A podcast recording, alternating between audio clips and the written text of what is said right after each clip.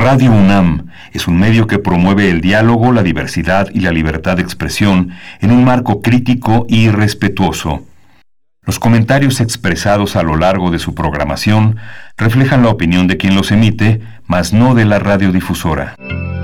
Radio UNAM presenta Primer Movimiento. El mundo desde la universidad.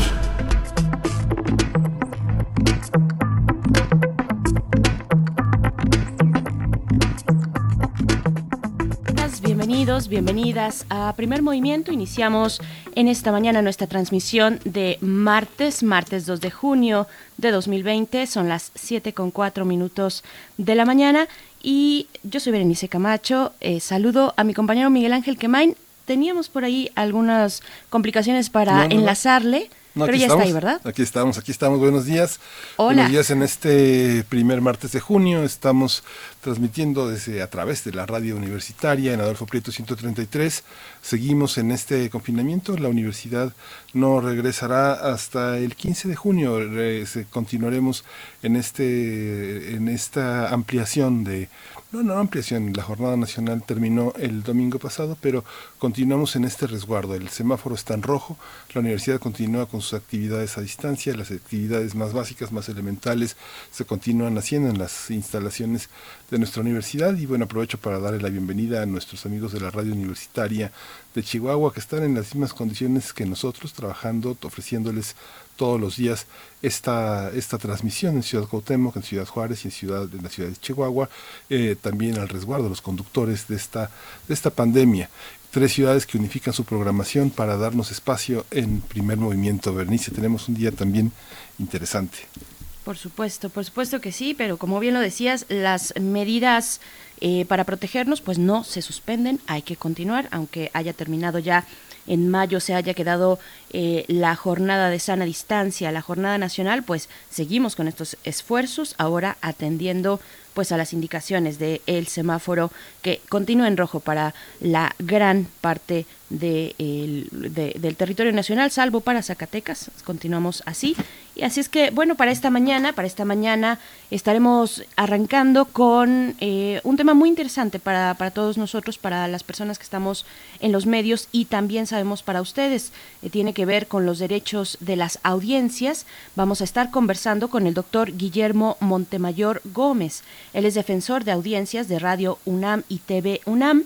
Eh, cuenta él con una trayectoria muy amplia de 40 años en medios públicos, director y productor de documentales, fundador y director durante seis años del canal del Congreso, y hablaremos sobre un amparo, un amparo que ganó la Asociación Mexicana de Defensorías de las Audiencias, la AMDA por sus siglas, en favor de radioescuchas y televidentes. Vamos a ver de qué se trata en unos momentos más. Y hoy, como los martes de cada 15 días, tendremos las otras historias de la conquista, dioses, guerreros y muertos humanos, en la voz de Federico Navarrete, el historiador, antropólogo e investigador del Instituto de Investigaciones Históricas de la UNAM.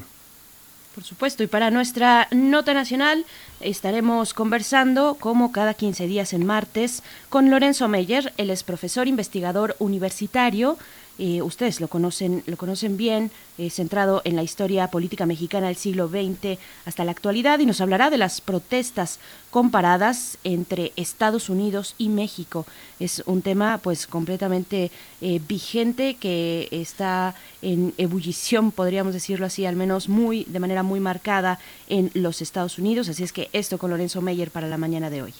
Sí, va a estar Andreus Pasa, que es un especialista en Entiendes Unidos, y bueno, tendremos la posibilidad de comparar eso que muchas personas quieren en México, una mano dura contra una mano que eh, entiende la diversidad, con todo y las diversidades que dentro de la diversidad se tienen en México. Hoy la poesía necesaria también va a estar en la voz de Berenice Camacho. Por supuesto, por supuesto, también en nuestra nota internacional, un poquito antes, estaremos conversando con Andreu Espasa, investigador del Instituto de Investigaciones Históricas de la UNAM, sobre ese mismo tema, racismo y brutalidad policíaca en los Estados Unidos. Vaya que estas protestas han simbrado pues a un país tan importante como lo es, como lo es aquel con el que compartimos la frontera norte en, eh, aquí en México. En la mesa del día tendremos eh, la voz de Marcelina Bautista Bautista. Usted la conoce también, ella ha estado muy presente en los últimos días. Ella es directora del Centro de Apoyo y Capacitación para Empleadas del Hogar. Hoy el tema es las trabajadoras del hogar. Y después tenemos nuestra sección Aire. En esta ocasión nuestra invitada es Rosa Beltrán. Ella es escritora y directora de la Casa Universitaria del, del Libro en la UNAM. El tema que nos propone pues es hablar de viajes, los viajes, la imaginación y la literatura a nuestro alcance. Si bien no lo podemos hacer de manera física en la realidad, sí podemos acudir a la literatura eh, o por lo menos observar lo que está ocurriendo, por ejemplo, con el lanzamiento el fin de semana pasado, el sábado, con el Crew Dragon que llegó a la Estación Internacional, la Estación Espacial Internacional. Así es que, bueno, mucho de qué hablar esta mañana y lo que ustedes también quieran comentar será muy valioso para nosotros. Por favor, háganlo a través de nuestras redes sociales, arroba PMovimiento, así nos encuentran en Twitter, Primer Movimiento UNAM en Facebook y pues vamos a ir, Miguel Ángel, con nuestro corte informativo sobre la COVID-19 que ocurre como amanecemos a nivel internacional en México y también lo que tiene que decir la UNAM. COVID-19. Ante la pandemia, sigamos informados. Radio UNAM.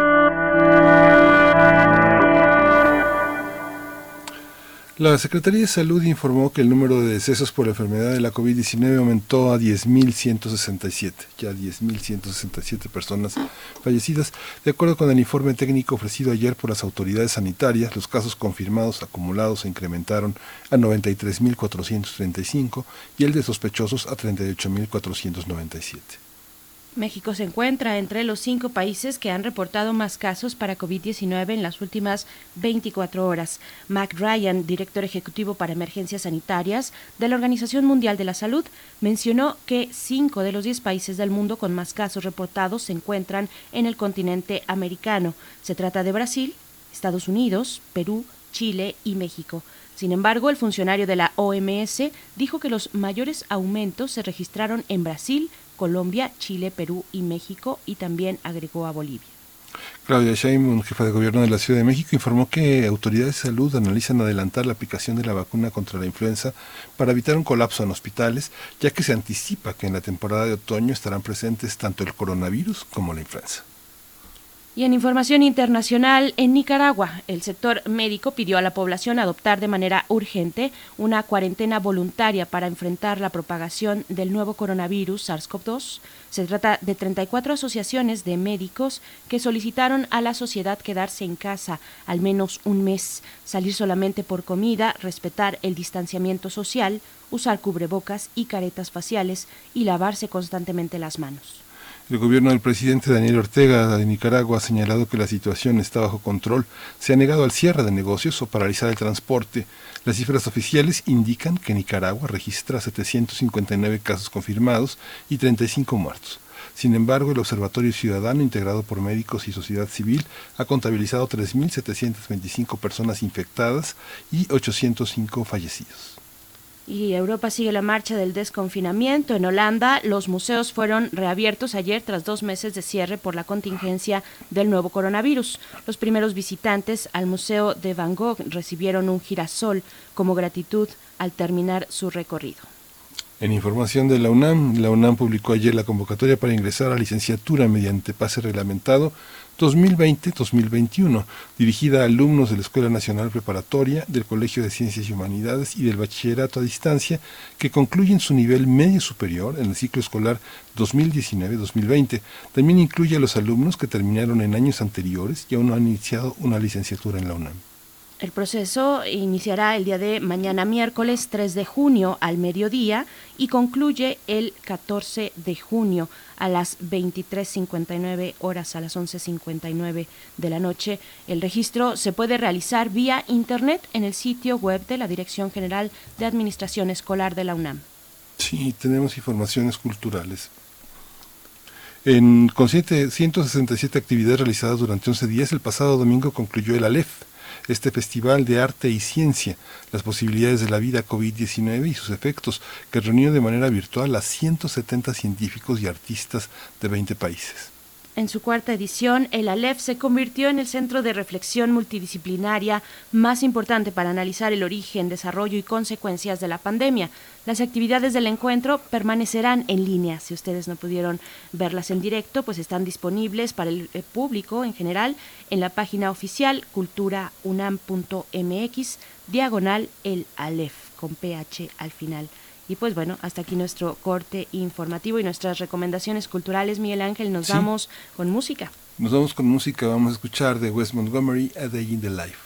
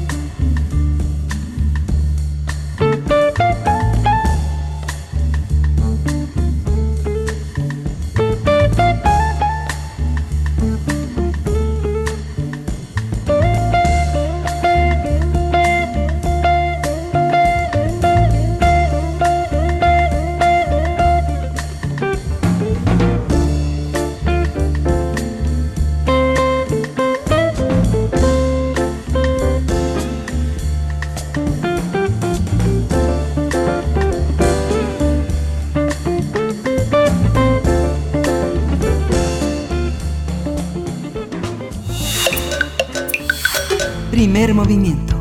Hacemos comunidad. El Judicial Federal determinó de manera definitiva la inconstitucionalidad de la modificación del artículo 256 de la Ley Federal de Telecomunicaciones, que fue aprobada en 2017 y dejó a las audiencias desprotegidas. Hace tres años, integrantes de la Asociación Mexicana de Defensorías de las Audiencias, la AMDA, por sus siglas, presentaron un juicio de amparo para considerar que la por considerar que la modificación suprimía la facultad del Instituto Federal de Telecomunicaciones para emitir lineamientos en materia de defensa de las audiencias y dejaba en manos del concesionario la protección de los derechos de radioescuchas y televidentes. El pasado 19 de mayo, la norma fue declarada inconstitucional por violar el principio de reserva de ley y transgredir el derecho fundamental de los defensores de las audiencias, como es la defensa de los derechos humanos. Por tanto, una vez en el Congreso de la Unión eh, sea notificado de la sentencia, deberá invalidar el artículo 256 y no volver a legislar de esa manera. Además, cuando el Instituto Federal de Telecomunicaciones sea notificado, tendrá 30 días, un plazo de 30 días, para determinar el inicio de la vigencia de los lineamientos generales de defensa de las audiencias que habían sido abrogados o bien emitir unos nuevos. Vamos a conversar sobre esta resolución del Poder Judicial Federal, sus implicaciones, y hoy nos acompaña en la línea el doctor Guillermo Montemayor Gómez, él es defensor de las audiencias de Radio y TV UNAM, cuenta con una trayectoria de 40 años en medios públicos, ha sido director y productor de documentales, es fundador y director durante seis años del Canal del Congreso, ah, fue defensor del televidente en Canal 11 y socio fundador de la MEDI. Le doy la bienvenida, le agradezco que esté con nosotros y que haga posible esta aclaración y esta defensa cotidiana de nuestras audiencias. Buenos días, Guillermo, ¿cómo está? ¿Qué tal? ¿Cómo te va? Buenos días a todos y a todo el auditorio. Gracias. Gracias, buen día, Guillermo Montemayor. Te saludamos eh, Miguel Ángel Quemain y Berenice Camacho. Pues veamos cuál es, cuál es la historia detrás de esta decisión judicial. ¿Por dónde empezar? Eh, son varios, varios años atrás de una lucha por la defensa de las audiencias. Mira, sí, este, la figura del defensor de la audiencia este, se, integró de manera este, general a esta ley eh, formulada en el 2016, eh, en la Ley Federal de Telecomunicaciones, con una serie de eh, obligaciones eh, para todos los concesionarios privados públicos. Este, el primer medio público que tuvo este defensor fue el Canal 22 y de ahí eh, una serie de medios públicos eh, tuvieron empezaron a nombrar defensores de las audiencias ¿no? entonces este esto empezó en el 2012 2013 hasta que se aprobó en la cámara de, en el Congreso este esta ley del, del Instituto Federal de Telecomunicaciones en donde en diversos artículos eh, obligaba a los concesionarios a tener un defensor de la audiencia con una serie de características este que fuera que no fuera este que tuviera la autonomía suficiente para ser el intermediario entre la estación y las audiencias no ya sean de radio o de televisión. Entonces eh, se hubo una impugnación este por parte de algunos legisladores, por parte de la CIRT, la, la este agrupación que, que tiene todas las televisoras privadas, sobre todo y la radio privada, y este se detuvo, se dejó sin efecto, digamos, sobre todo el artículo 256, ¿no? De, de la ley, que la ley es muy amplia, tiene muchos este muchas características de cómo deben ser las concesiones en, aspectos técnicos, legales, eh, métodos para obtener una concesión, etcétera, ¿no? Entonces ahí, este, pues se abrogó eh, de esa ley en específico el que las todas las concesionarias deberían de contar con un defensor de las audiencias y, el defensor tenía que tener una serie de características, ser más o menos autónomo, ser vinculatorio, y tutelaba ese, ese derecho el IFT. Entonces, al, dejar sin efecto el, el, artículo 256, se dejó sin que una autoridad tuviera injerencia en, en, esta, en el cumplimiento de estos artículos. Eso provocó, obviamente, este no, no detuvo, digamos, a los medios públicos que ya tenían en ese momento defensorías de audiencias, pero en los privados pues se, se puso un defensor de las audiencias para todas las concesiones ¿no? Eh, privadas, es decir, más de entre radio y televisión deben ser unas más de 100, pues, ¿no? Entonces, este la AMDA, la Asociación Mexicana de Defensorías de la Audiencia, impugnó, interpuso un amparo para que el IFT, eh, en los términos de ese artículo, eh, tuviera que siguiera tutelando ese derecho de las audiencias. Eh, se hizo todo un proceso, este, y finalmente, después de pues dos años, tres años, eh, la, el Poder Judicial determinó de manera definitiva, esto fue el 19 de mayo, que las modificaciones o, el dejar sin efecto el artículo 256 era inconstitucional. Entonces, al declararlo así, pues ya no hay marcha atrás, se tiene que respetar, se tiene que dejar en o en sus términos. Y aquí hay una cosa que es muy importante, ¿no? Si, si tú tienes un, un derecho consignado en la Constitución, en cualquier ley, pues tiene que haber una autoridad que haga que se respete ese derecho. Entonces, al, al dejar sin efecto el artículo 256, deja sin, sin tutelar que finalmente el derecho a las audiencias es un derecho humano, ¿no? Es, es como el derecho a la salud, a la educación, etcétera, ¿no? Entonces, más o menos en un resumen muy muy este escueto, así sucedió.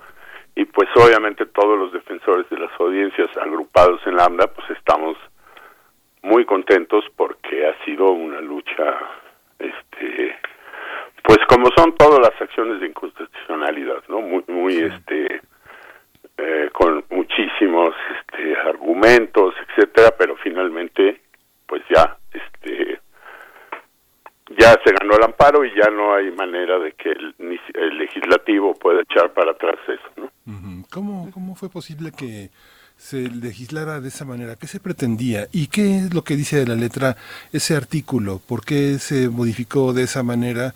¿Cuál es el sentido que tiene? ¿Cuál es el alcance? Mira, este, el, el alcance es que, que, al tener un defensor de las audiencias es como si fueras, el, este, pues no sé, el, el, presidente de los derechos humanos, ¿no? De la Comisión Nacional de Derechos Humanos. Este, es, es una, este, una comparación, no es que sea igual, ¿no? Es, es, tenía una serie de argumentos, de, de lineamientos para que eh, la, la actuación de las televisoras, de las radiodifusoras, este, una serie de lineamientos, por ejemplo, de que si tú hacías un public reportaje en una televisora, se lo tendrías que este, especificar este, al público. Es decir, no es una nota periodística, no es un hecho, es, es algo que está pagado, por ejemplo. Entonces, y una serie de, de cosas de, eh, por ejemplo, los horarios muy claramente establecidos para programación infantil, etcétera, una serie de advertencias al público, eh, entonces, este y sobre todo el derecho, el derecho de réplica, el derecho de, de, de que si tú no estás conforme con la actuación de un conductor, por ejemplo, ¿no? Este o de o que tengas, eh, por ejemplo, un conductor puede eh, hacer comentarios misógenos, racistas, este, de, de identidad de género, etcétera y eso es sancionable por parte de del defensor y, y de la estación este una serie de, lineamientos que son que son muchos ¿no? este desde cómo nombrar al defensor. O sea el defensor tiene que ser más o menos con unas características de independencia de trayectoria etcétera no que, no sea miembro de un partido político o no haya sido en los últimos 10 eh, años, eh, una serie de, de, lineamientos que este, le permitirá o le permite al defensor pues actuar de manera independiente, este, basado en un en un código de ética que tiene que ver con la libertad de expresión, que tiene que ver con el derecho a la información, en fin, con otros derechos constitucionales que son este vinculados al derecho de las audiencias. Al margen de lo que nos comentaba Guillermo, eh, al margen de que de este argumento muy interesante, muy importante, de que todo derecho humano debe tener una autoridad que lo garantice para la población. Al margen de eso, eh, ¿qué, ¿qué, debería pasar? Digamos, ¿Qué sucedería en caso de que el IFT decidiera regresarse antes de la modificación de 2017 de este artículo del que estamos hablando, el artículo 256? ¿Qué pasaría si se queda como estaba, como estaba antes? ¿Y hacia dónde, en caso contrario, si lo modifica, hacia dónde tendríamos que ir transitando? ¿Qué es lo deseable para seguir fortaleciendo los derechos de las audiencias? Que finalmente todos y todas somos audiencia, somos televidentes, somos radioescuchas y somos consumidores de medios eh, informativos y de comunicación en general. Sí, mira, este, eh, si, si el IFT decide que los, los artículos que ya están en, la ley, que estaban impugnados, que ahora ya están, este, eh, pues quedaría como como los hizo el, el este el IFT en su momento y todas las televisoras, todos los concesionarios de telecomunicaciones tendrán forzosamente que cumplir con, tener un defensor de la audiencia, con tener un mecanismo fácil, accesible, para que las audiencias este, puedan inconformarse. O sea, eh, finalmente la defensoría no es tampoco un, este no es un policía, pues está tutelando a petición de parte, a petición, a petición de cualquier radio escucha, de cualquier televidente, eh, las opiniones, las quejas, las felicitaciones,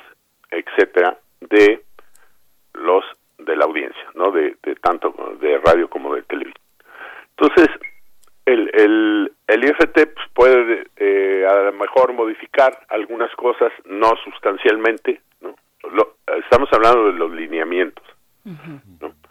Entonces, este, pues ahí eh, a lo mejor eh, decide que, que esos son los que los que estaban quedan vigentes, lo tiene que promulgar, lo tiene que este eh, avisar a todos los concesionarios y tendrán que hacer cumplir este tendrán que cumplirlos. Hay que recordar que todas las concesiones son eso, concesiones o sea, no, no es un, nadie es dueño para siempre de un, del espacio radioeléctrico. es, es propiedad de la nación. Entonces, este, pues bueno, ahí eh, yo espero que muy pronto, no sé, ahora después de que estemos, de que se nos eh, esta pandemia nos permita un poco más de de tranquilidad, ¿no? Esto empiece a funcionar, ¿no? En el caso, por ejemplo, de Radio y TV UNAM, aunque no eh, estaban vigentes, digamos, este, porque había esta suspensión, eh, decidió tener un defensor de las audiencias como medios públicos y con una serie de características en su código de ética, etcétera, para que el tutelar los derechos de las audiencias un poco en, en, por conciencia y por este y porque bueno pues las audiencias ningún medio puede no tener audiencias y ninguna audiencia puede no tener un medio. Entonces finalmente es una una este algo que es inherente a cualquier medio la audiencia. Si tú cualquier medio no tuviera audiencia pues se desaparecería y las audiencias pues tienen que tener un, un medio para hacer audiencias y para poder este ejercer ese derecho. Haciendo como una recapitulación, Guillermo, hay una hay una pasividad eh, de la audiencia que en el pasado pues se aprovechaba eh, de una manera muy fuerte por todas las empresas comerciales de los medios de comunicación. Era como tener a, un, a una persona amarrada y darle de bofetadas. Y eso quedó en evidencia el domingo pasado en la mesa de las autoridades sanitarias, donde señaló las repercusiones que había tenido el tabaquismo en México, sobre todo por la publicidad indiscriminada, por la participación indiscriminada, como bien señala de no tener eh, esa prevención de que se trata de una publicidad, de promover un estilo de vida que mucha gente no puede tener y que al que se aspira contra uno mismo. ¿Eso forma parte también de la Defensoría de las Audiencias?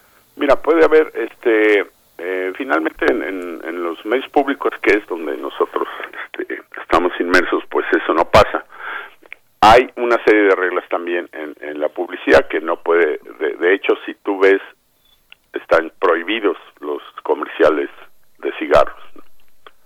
Este, desde hace mucho, por, porque es un daño a la salud, entonces tú no puedes promover que te enfermes, ¿no?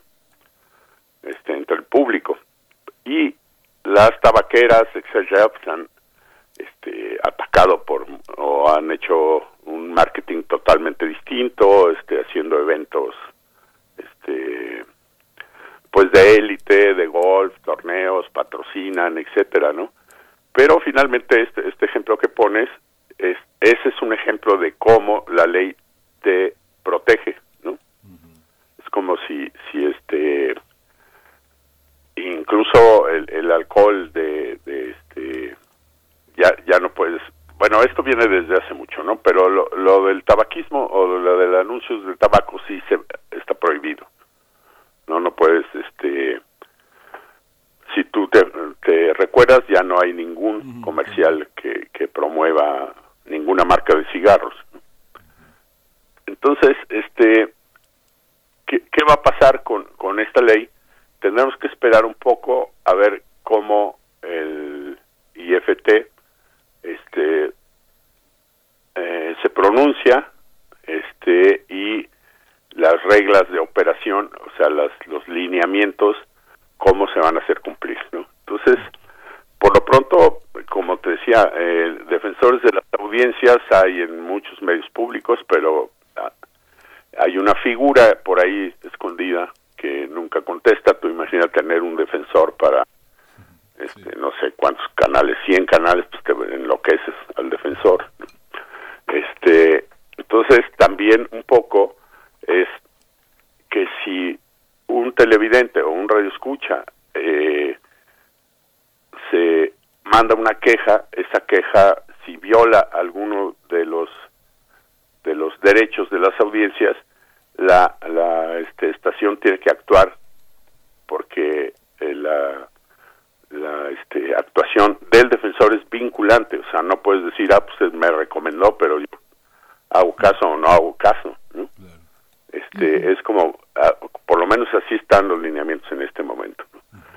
Vamos a esperar un poco a ver eh, cómo se pronuncia el IFT, que, que este lineamientos dice que están vigentes, puede cambiarlos, puede hacerlo. Este, precisar algunas cosas, sobre todo este porque pues ya pasaron cuatro años, entonces pues las cosas pueden redefinirse o este o mejorarse en, todo caso entonces esperemos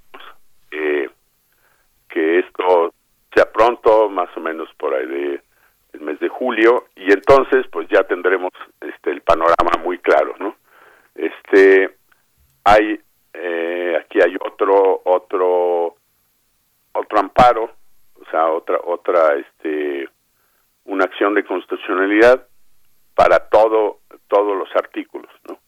de, de, la ley, porque este que se ganó es específicamente el 256. Y eh, hay otra otra este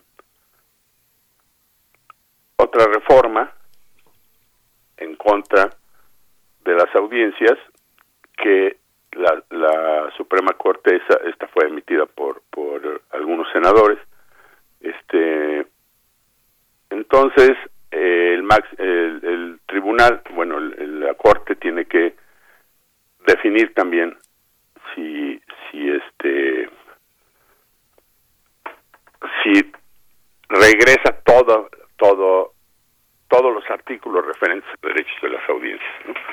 Entonces, este, todavía hay un camino jurídico, digamos, que recorrer, pero finalmente el fundamental, que era el 256, está firme y este y esperemos que muy pronto eh, se resuelva, que el IFT promulgue lineamientos que además ya son llaman a estar fijos, pues ya no hay manera, ya no hay vía jurídica para impugnarlos. Claro. Bueno, les recomendamos a quienes nos escuchan que se puedan acercar a un micrositio que tiene el IFT, el Instituto Federal de Telecomunicaciones, que se llama Somos Audiencias .ift.org.mx y ahí van a poder encontrar eh, con, de una manera eh, bastante sencilla eh, lo que significa tener derechos de las audiencias, cuáles son esos derechos con los que contamos, defensores y códigos de ética, alfabetización mediática e informacional, también un centro de documentación, lo, lo encuentran en ese micrositio. Y antes de despedirnos, Guillermo Montemayor, defensor de las audiencias de Radio y TV UNAM, preguntarte, bueno, primero primero un, comentario de cierre sobre la importancia de estos derechos para afianzar la democracia en un país como este. Preguntarte eso, cuál es tu reflexión final y que nos invites, que invites a la audiencia a eh, que nos digas cómo se pueden contactar contigo en caso de que tengan cualquier comentario para eh, el caso de Radio y TV UNAM. Sí, mira, yo creo que, eh, este amparo y esta cuando entre ya en plena vigencia los lineamientos es finalmente algo que nos va a servir muchísimo no este todos sabemos el poder que tienen los medios este y que siempre de alguna manera eh, se ha visto al a la audiencia como un consumidor básicamente no este no estoy hablando de medios públicos estoy hablando de, los medios eh, privados o tradicionales entonces, esta es una manera de, de hacer responsable a la estación con el, el, objeto de, de, cualquier empresa de medios de comunicación, que son las audiencias, ¿no? Entonces, si tú solo los ves como que es un punto de rating, pues está eso está terrible, ¿no? Como así los los nos han visto nosotros no sé cuántos años tengan ustedes, pero a nosotros nos educaron para ser estrellas del rock and roll a través de la televisión y de la radio, ¿no?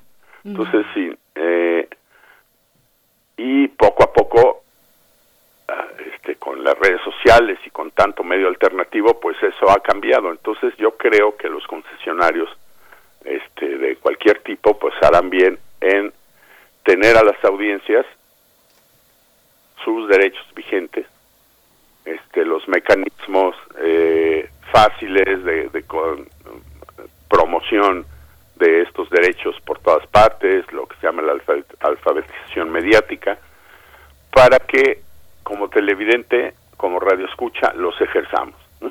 Entonces es muy importante primero conocerlos, este, una vez que ya los conocemos, pues bueno, este, hay también una serie de, lineamientos en las estaciones, en, el caso de Radio TV UNAM, que es el código de ética es igual para, para los dos medios, en donde tienes que decir cuál es tu misión, tu visión y cuáles son los las eh, tu código de ética todos tus objetivos y, y que van a, a este a normar la actuación de todos los porque finalmente un medio público somos servidores públicos entonces este eso va a ser muy interesante.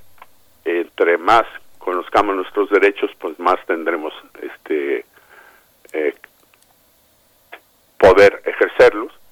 Y este bueno el, los radioescuchas que nos están eh, oyendo en este momento pues hay eh, pueden entrar a la página de Radio UNAM hay un, un capítulo dedicado a la defensoría ahí vienen una serie de documentos este básicos tanto internos como externos y pues se puede ahí este ir conociendo este ya de manera específica incluso consultarlo en, algún momento no sí, pues... y, bueno pues yo le, lo que le digo a, a los radioescuchas de Radio UNAM que pues tienen un defensor este que nos escriban. Tú no sabes cómo nos nos ayudan los televidentes a mejorar las estaciones. Bueno, sí lo saben, sí, sí lo saben. porque luego yo les mando ahí este, recomendaciones, ¿no? Pero sí te ayudan, por supuesto, y hay y, ves también la, la, cantidad de, de, de radioescuchas super leales a la estación, todo gente que lleva 50 años oyendo Radio UNAM, ¿no? gente que lleva 10, 20, 15 y que está pendiente de lo que ahí se dice. Sí, pues Guillermo, pues le agradecemos muchísimo esta participación que nos tenga al día de eh, este logro para los medios públicos y pues lo respaldamos ampliamente. Le agradecemos que haya estado tan temprano aquí con nosotros compartiendo la mesa, doctor Guillermo Montemayor Gómez. Pues estamos en contacto, estamos al habla. Muchas gracias. Este, nada más me, una última, este, por favor. Yo quiero hacerle una felicitación a Beatriz Solís, a Gabriel Sosa, a Lenin Martel, a Adriana Solórzano, porque ellos fueron eh, como miembros de, de Lambda las que promovieron esta, este amparo y desde luego al, al abogado César Olmedo, que fue el que llevó el caso, que lo hizo estupendamente bien. Muchas gracias. Muchísimas pues estamos en contacto. Bueno, un saludo a todos los radioescuchas y gracias por, por invitarme a platicar de esto. De su casa, Guillermo. Gracias, Guillermo Montemayor, defensor de las audiencias de Radio y TV UNAM. Recuerden, eh, pueden ingresar al sitio radio.unam.mx. Hay un cintillo inicial, un cintillo donde al final encuentran el espacio de la Defensoría y pueden eh, pues navegar ahí para, para todo lo que sea de su interés. Vamos a ir con música, Miguel Ángel. Vamos a escuchar esto que es de los molotes. La canción es Vídala del desierto. Es una canción grabada a distancia porque la música en estos momentos no para. Y una canción que fue escrita por un ex integrante muy cercano, muy querido de los Molotes, Luis Fernando Amaya, inicialmente inspirada en el canto cardenche del norte del país, pero unos años después pues retomó como un arreglo coral, eh, se retomó inspirado en la vida la argentina, la vida la argentina que es eh, pues una forma de composición poética, eh, generalmente acompañada con guitarra o caja de sonidos y, y, una voz al canto, pues vamos a escuchar esto y volvemos a primer movimiento. Vamos.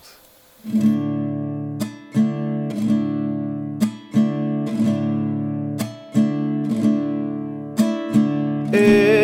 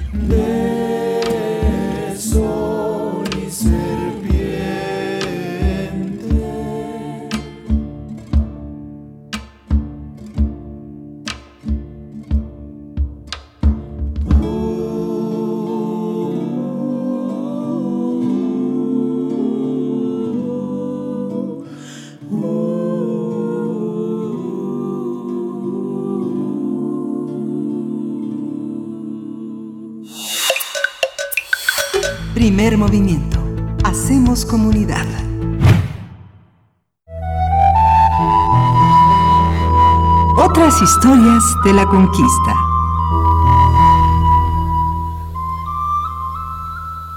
Ya está con nosotros en la línea Federico Navarrete. Él es historiador, antropólogo e investigador del Instituto de Investigaciones Históricas de la UNAM y cada 15 días los martes nos ofrece una lectura de la conquista, otras historias de la conquista. Dioses guerreros, muertos humanos es el tema de esta mañana. Federico, muy buenos días, ¿cómo estás? Hola, buenos días, Berenice. Buenos días, Miguel Ángel. Hola, Federico, buenos días. Pues sí, hoy les quería hablar de, justamente con este título, me quiero referir a, un, aspecto de la matanza de Templo Mayor, de esta atroz masacre perpetrada por los españoles en el recinto sagrado de México Tenochtitlan a, fines de mayo de 1520 y, y quiero analizarla como un enfrentamiento religioso, como una guerra entre los dioses que orilló a los humanos a la violencia. No, no, desde luego mi intención no es exculpar a los humanos, culpar a los dioses, sino más bien entender cómo tanto para los españoles como para los mesoamericanos eh, la guerra y el poder militar eran inseparables de la religión y por lo tanto la religión fue la causa del estallido de la guerra de eso que llamamos conquista.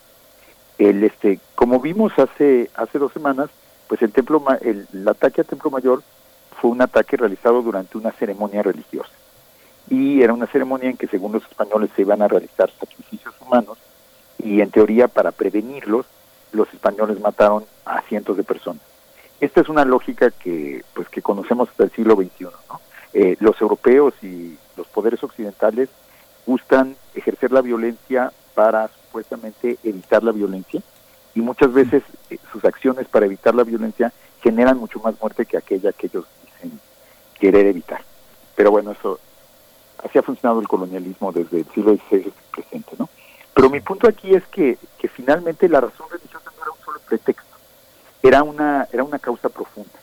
Eh, los españoles cuando, los expedicionarios españoles cuando llegaron a Veracruz un año antes de, la matanza de Templo Mayor, le escribieron al rey de España que en Mesoamérica, bueno, en, la tierra que acaban de descubrir, se realizaban cada año miles de sacrificios. Eh, y, le, y le dijeron, este, no hay año en el que hasta ahora hemos descubierto y visto, no maten ni sacrificen de esta manera a tres mil o cuatro mil años. Y luego le decían al rey, vean vuestras reales majestades, majestades si deben evitar tan gran mal y daño. Y cierto sería Dios nuestro Señor muy servido si por mano de vuestras reales altezas estas gentes fueran introducidas e incluidas en nuestra muy falta, nuestra muy santa fe católica y conmutada la devoción, fe y esperanza que en estos sus ídolos tienen de la divina potencia de Dios. Entonces ellos justificaban la conquista que querían emprender como una campaña para salvar la vida de los hombres que serían sacrificados y de hecho chantajeaban al rey diciéndole, si tú no nos apoyas, entonces estás yendo en contra de la voluntad divina, porque la voluntad divina es que nosotros detengamos estos sacrificios.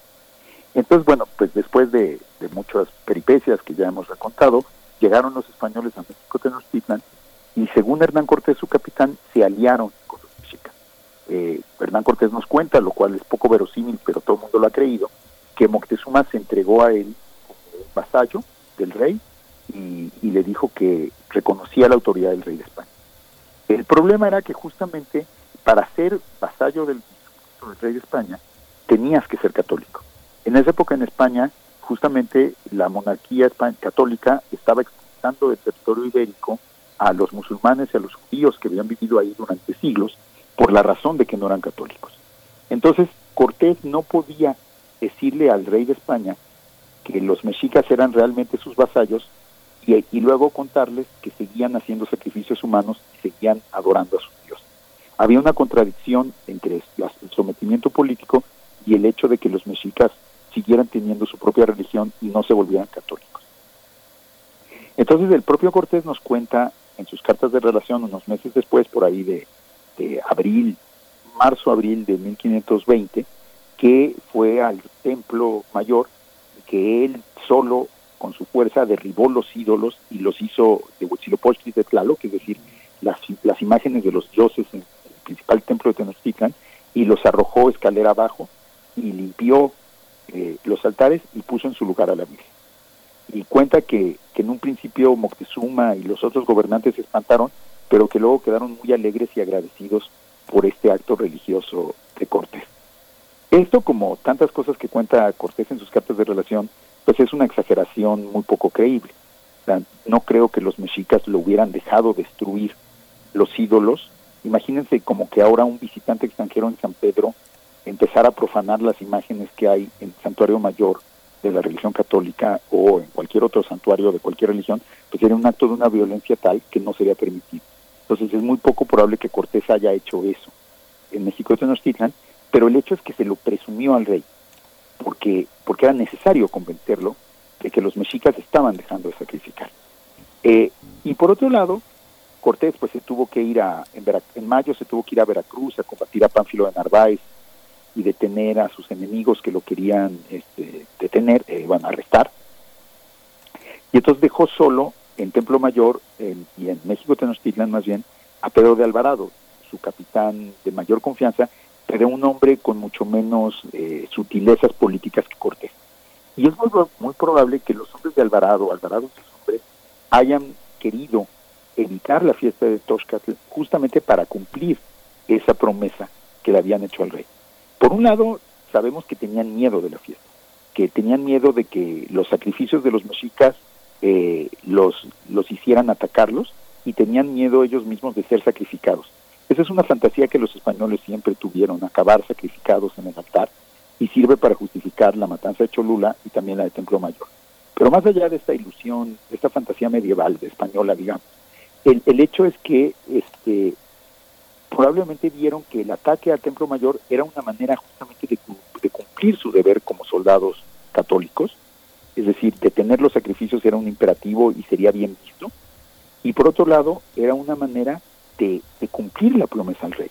O sea, si ellos le habían prometido al rey que iban a tener los sacrificios, y ahora había un ejército en Veracruz que los quería arrestar por ser rebeldes contra el rey, qué mejor manera de demostrar que no eran rebeldes y que hacían la obra del rey, que cumplían la misión divina de, de salvar almas, que masacrar a miles de personas inocentes en una plaza para evitar los sacrificios.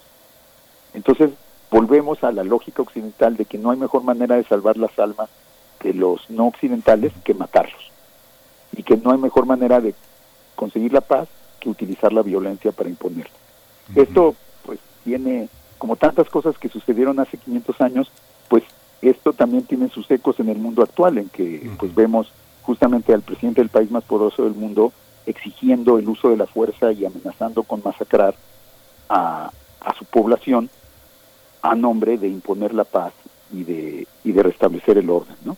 Entonces aquí vemos viejos fantasmas del autoritarismo y la intolerancia eh, de la tradición occidental, que desde luego existen en otras tradiciones, ¿no? Pero es impresionante cómo los argumentos se repiten a lo largo de los siglos también. Sí.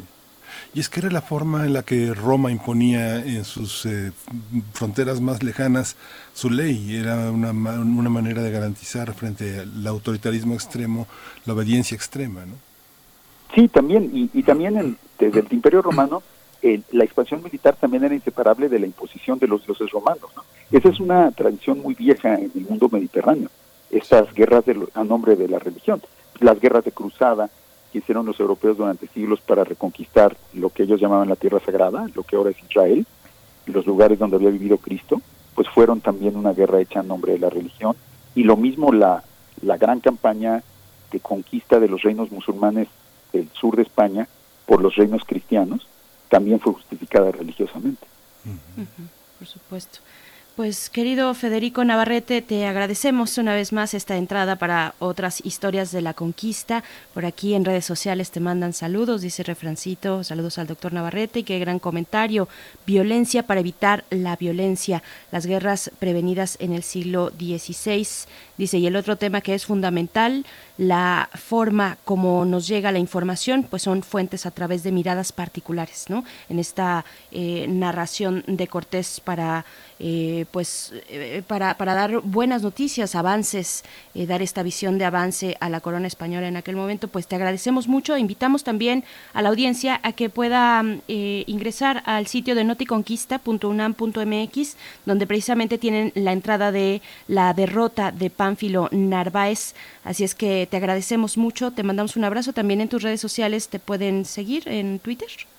Sí, en, arroba Fede Navarrete y en arroba Noticonquista, que es la cuenta de Twitter del proyecto de Noticonquista.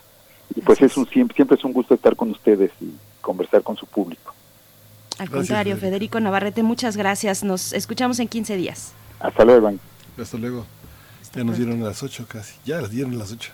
Ya, ya son las 8. Nos despedimos de la Radio Universidad de Chihuahua y nos vamos al corte. Continuamos en el 96.1 de FM y en el 860 de AM aquí en Primer Movimiento.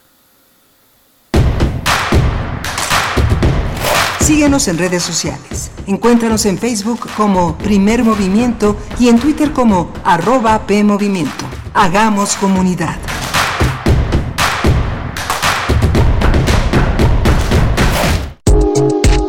La psicología observa al ser humano, sus escenarios y comprende su diversidad. Adentrémonos en ella. Juntos hagamos conciencia, psicología y sociedad. Cuarta temporada. Un programa de análisis y reflexión con Berenice Camacho y los doctores Mariana Gutiérrez Lara, Jorge Álvarez Martínez y Laura Ramos Langurén. Todos los lunes a las 18 horas por el 96.1 de FM y su retransmisión los jueves a las 16 horas por el 860 de AM. O si lo prefieres, escucha el podcast en radiopodcast.unam.mx. Radio UNAM, Experiencia Sonora. Tu derecho a identificarte es esencial. Por eso, tu INE ha trabajado en innovaciones tecnológicas que lo garantizan si no recogiste tu INE por la contingencia o la perdiste, como medida temporal podrás tramitar una constancia digital oficial. Tramítala del 25 de mayo al 1 de septiembre en INE.mx. Infórmate en INETEL 800-433-2000. Contamos todas, contamos todos. INE. Son tiempos de contingencia. Hay que quedarse en casa para proteger tu salud y la de todos. Sigue estos sencillos consejos para mantenerte sano. Aliméntate de manera saludable. Limita el consumo de alcohol y de bebidas azucaradas. No fumes. Haz ejercicio. Convive con tu familia. Comparte las labores de la casa. Escucha música, lee y juega con tus hijos. Para más información visita coronavirus.gov.mx. Y quédate en casa. Gobierno de México.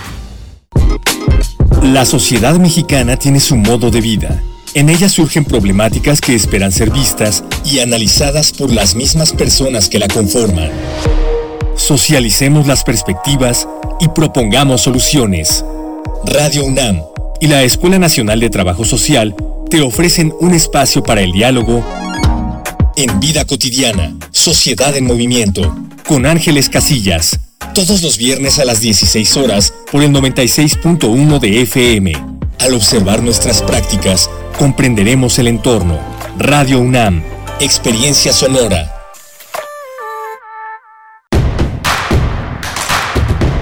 Encuentra la música de primer movimiento día a día en el Spotify de Radio UNAM y agréganos a tus favoritos.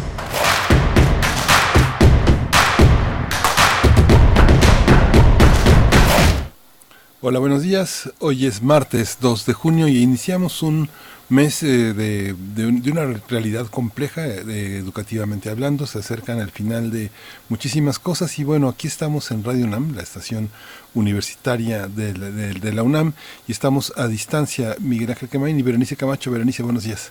Hola, buenos días, Miguel Ángel Quemain. Aquí nos encontramos nosotros eh, y todo el equipo, todo el equipo de primer movimiento con eh, mucha atención al ritmo, al ritmo del programa, pero también al ritmo de estos días, intentando acompañarles con distintos contenidos de la eh, mejor manera que nos es posible y tener pues este contacto, este contacto cotidiano ante un mes que, que se presenta con muchos retos, como lo decías ya venimos, vaya, de sortear varias complicaciones, pero siguen, no hay que soltar, no hay que soltar estas medidas de eh, sana distancia, aunque se haya terminado oficialmente la Jornada Nacional de Sana Distancia, hay que continuar atendiendo a, a, nuestra salud, a la salud de nuestra comunidad, mantenernos con distancia si es que tenemos la necesidad de salir y bueno, también atender al color del semáforo, que es finalmente el, el, el que nos indicará en qué momento podemos empezar progresivamente, escalonadamente nuestras actividades cotidianas. Eh, de, de, esa manera, en esta nueva normalidad que puede ser muy complicada, puede ser muy difícil eh, pues enfrentar un espacio público en el que nos tengamos que mantener así a la distancia, pero hay que empezar a hacernos eh, pues a esa idea y aquí estamos para recibir sus comentarios también en redes sociales con mucho gusto, con mucho gusto de, de leerles. Nos dice por acá Mayra Elizondo que sugiere dar más voz a jóvenes, a estudiantes de prepa, a los de licenciatura, que sientan a los medios universitarios como una voz que puede usarse para hablar de la sociedad, exponer sus ideas, necesidades, intenciones, temores, posibilidades.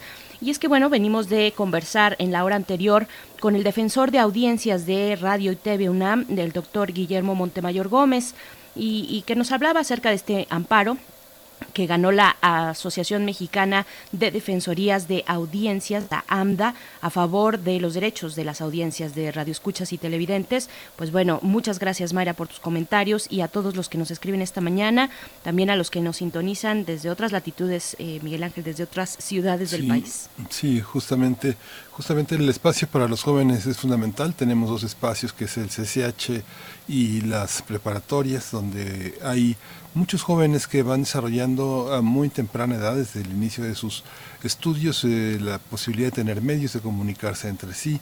Muchos eh, hacen visitas permanentes a, a TV UNAM, a Radio UNAM, pero sí, justamente hay un espacio en la radio universitaria permanente para todo este tipo de jóvenes. El servicio social desde la licenciatura, que también es una edad en la que se están formando muchos jóvenes que todavía esta bisagra entre la preparatoria y la licenciatura no está concluida. Ser adulto pues es un imaginario, es una invención que en la universidad se convierte en una responsabilidad. Eh, la responsabilidad no tiene que ver necesariamente con la edad, sino en la manera en la que los jóvenes se politizan, participan, forman parte de una comunidad internacional a través de los intercambios. Eh, los jóvenes tienen una enorme posibilidad también en estos medios que ellos propios, que ellos mismos desarrollan a través también de las redes sociales. ¿no?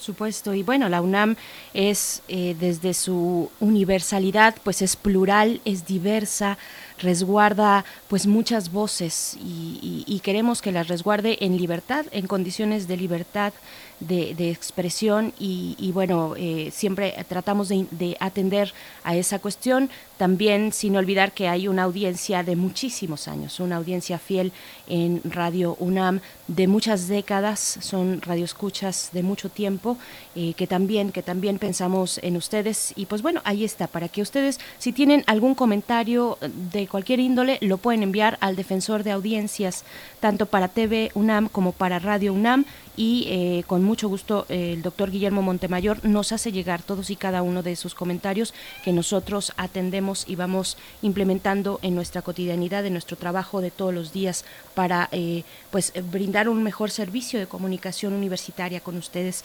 Pues bueno, no hemos saludado a la radio Nicolaita, Miguel Ángel, nos enlazamos con ustedes allá hasta Morelia en el 104.3 gracias al esfuerzo de la Universidad Michoacana de San Nicolás de Hidalgo y, y, también a esta universidad, pues bueno, podemos llegar allá a Morelia, a Michoacán, con mucho gusto y también con la invitación hacia ustedes para que nos escriban, si es que así lo desean, que nos compartan sus comentarios en redes, redes sociales, arroba PMovimiento en Twitter, Primer Movimiento UNAM en Facebook y pues nos vamos a ir con música probablemente. Vamos no. a ir con música. Vamos a escuchar eh, eh, de Calle G, vamos a escuchar Obsesión. Usted recordará que en La Habana la Calle G era un triángulo que se estableció a principios de este siglo entre el Malecón, el Cine Yara y los helados Copelia. Tribus de todas partes empezaron a tomar La Habana y justamente Calle G tiene esta canción que la caracteriza Obsesión. ¡Abajo, Semilla Game! ¡Abajo! Y no me digan que eso es patrimonio, que no se puede tumbar porque es de Eusebio. Esta solicitud no es para escritorio, es una exigencia del pueblo. Y no me digan que eso es patrimonio, que no se puede tumbar porque es de Eusebio. Esta solicitud ¿dónde está eso, En la mismísima calle Geo, avenida de los presidentes, hay una gran estatua de José Miguel Gómez, que si la ve Pedro y Bonet, ay, no entiendo qué hace ese tipo ahí, después de una revolución que se hizo aquí. ¿Qué fue lo que pasó con la memoria de este país? No sé a ti, a nosotros no nos representa. Que no me muera. Ah, para mí está claro que está glorificando el racismo, el descaro. Hago un llamado al graffiti cubano. Si no la tumban, vamos y la grafiteamos. Redonda falta de respeto en el medio del vedado. ¿Qué hacemos? Nos callamos. No, nunca. El tumor ese lo estirpamos. Es por eso que aquí estamos. Es por eso que cantamos. Larga vida al micrófono. Y no me digan que eso es patrimonio. Que no se puede tumbar porque es de Eusebio. Esta solicitud no es para escritorio. Es una del pueblo. Y no me digan que eso es patrimonio. Que no se puede tumbar porque es de Eusebio. Esta solicitud no es para escritorio. Es una exigencia del pueblo. Túmbelo. Túmbelo urgente por los independientes. Además, en la misma calle están Salvador Allende. Benito Juárez. Eloy Alfaro. No sé si tú me entiendes. La firma, ¿quién la da? Vamos, de quién depende. A ver,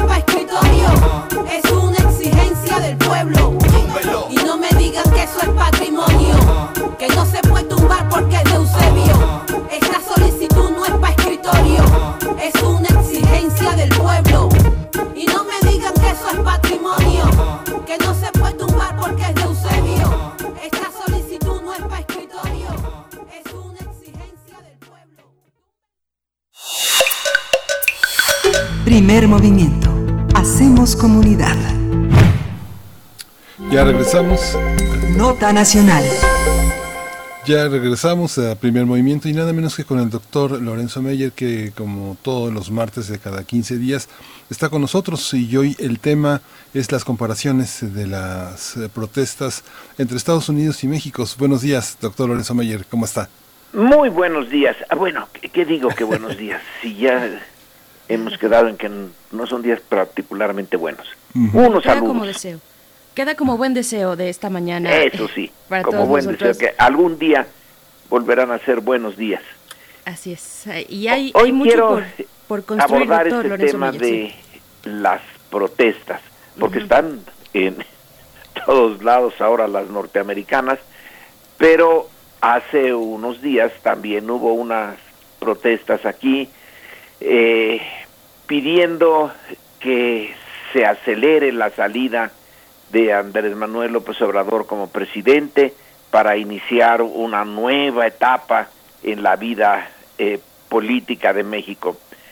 Fue una protesta, o fueron varias protestas, porque ocurrieron en varias eh, ciudades, eh, muy de automóvil, eh, no muy concurridas, pero eso no quiere decir que no sean la semilla de algo que puede luego eh, ir aumentando. Supongo que esa es la esperanza de los que protestaron, de iniciar ahora con una modesta eh, manifestación pública y luego seguirse de frente. Su idea es, eh, como ya lo sabemos, todos los que leemos la prensa y vemos, oímos las noticias y las vemos en televisión, Su idea es eh, no esperar al eh, proceso este de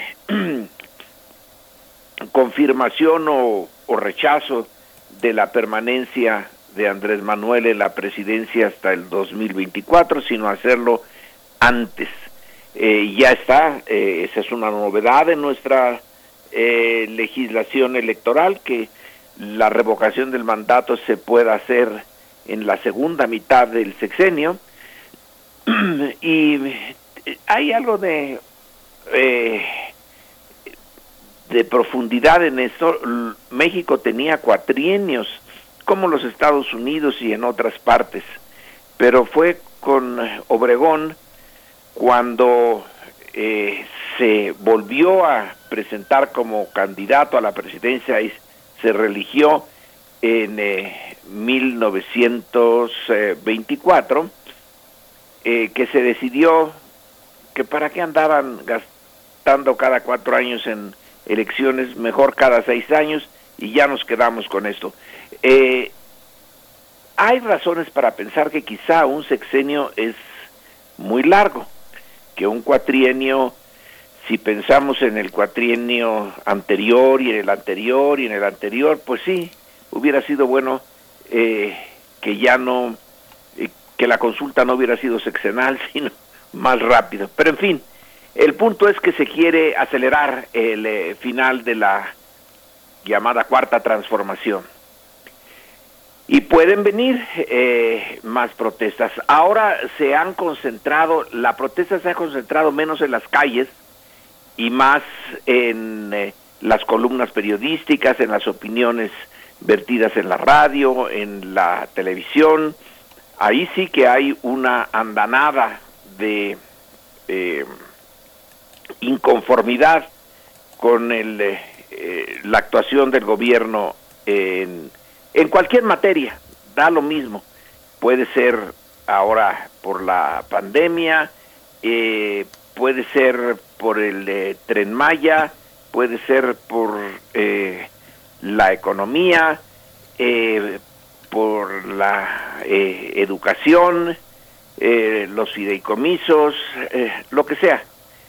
Hay una corriente entre quienes pueden expresar su opinión en los medios, que sí es eh, eh, notable, es fuerte, en las calles no, pero puede ser simplemente preparativo para cuando eh, intenten otra vez salir a la calle. no es lo suyo la protesta callejera, pero en fin, se trata, en términos muy eh, generales, de una protesta de derecha. Eh, no es precisamente la izquierda la que está haciendo sus protestas en México. En cambio, en Estados Unidos sí, eh, sí salió a la calle y de una manera sorprendente, bueno, hasta cierto punto sorprendente.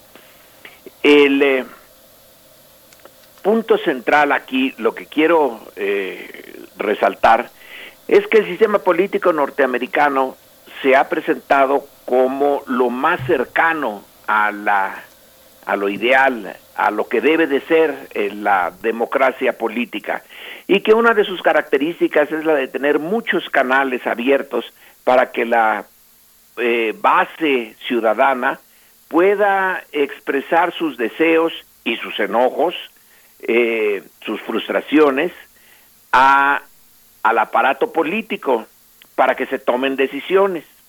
No es nada más diputados y senadores y eh, los canales son muchos, desde el condado, pasando por el estado hasta el gobierno federal.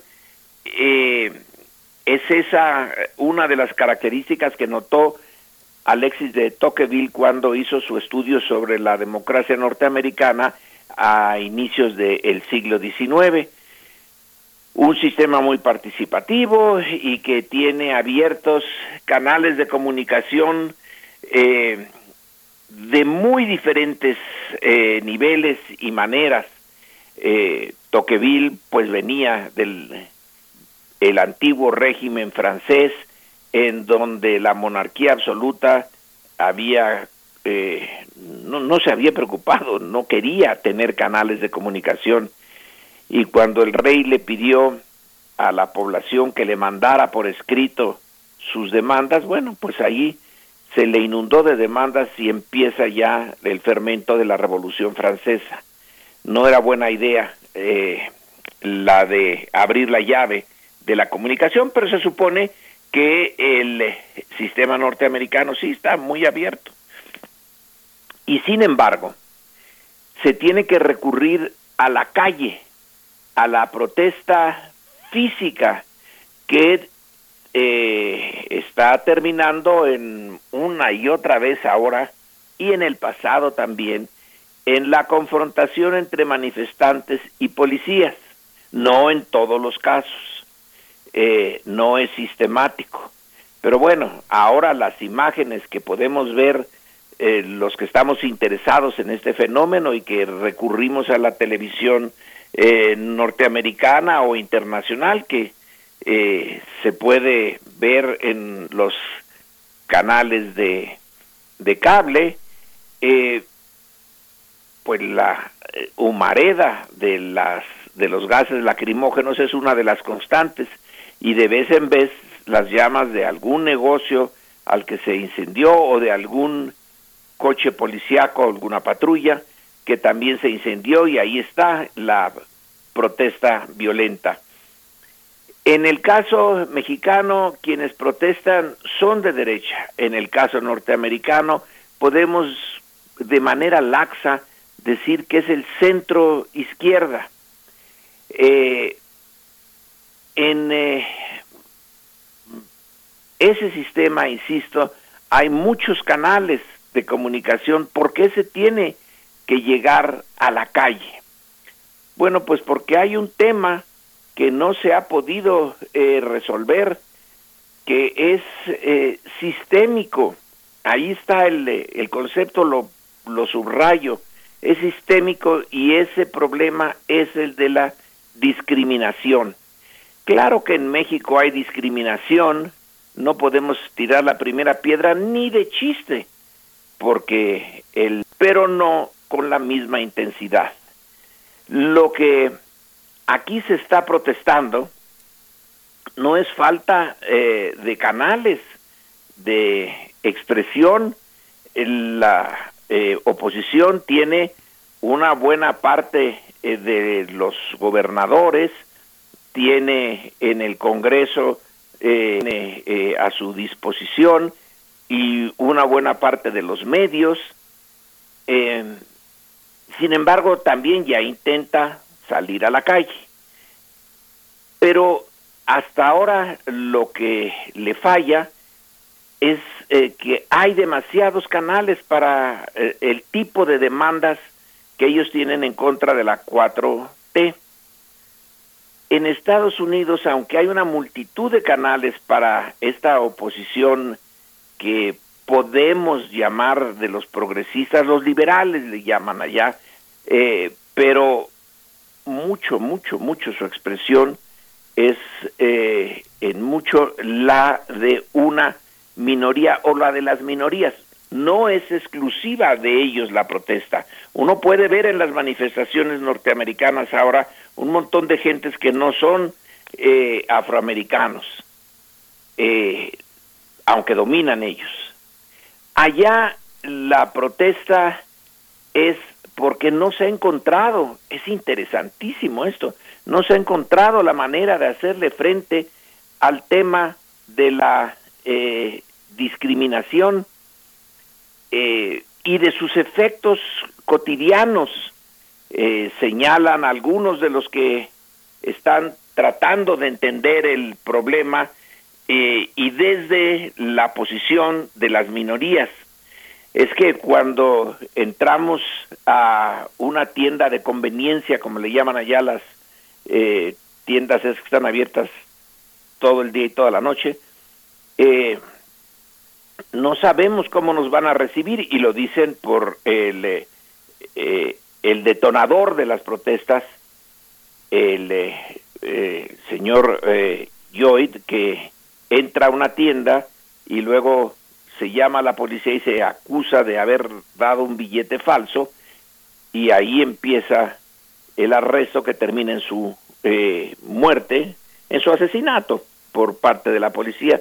No podemos eh, salir a un parque porque alguien llama a la policía diciendo falsamente, eh, en el caso de Nueva York, de que estoy estaba siendo amenazada por un afroamericano y el de otra persona que estando dentro de su departamento, la policía eh, quiso entrar sin tocar, sino usando este instrumento que se tiene para abrir las puertas a trancazo limpio y eh, desde adentro, creyendo que era un asalto, dispararon y los de afuera mataron a la persona que estaba en ese departamento y así están las cosas.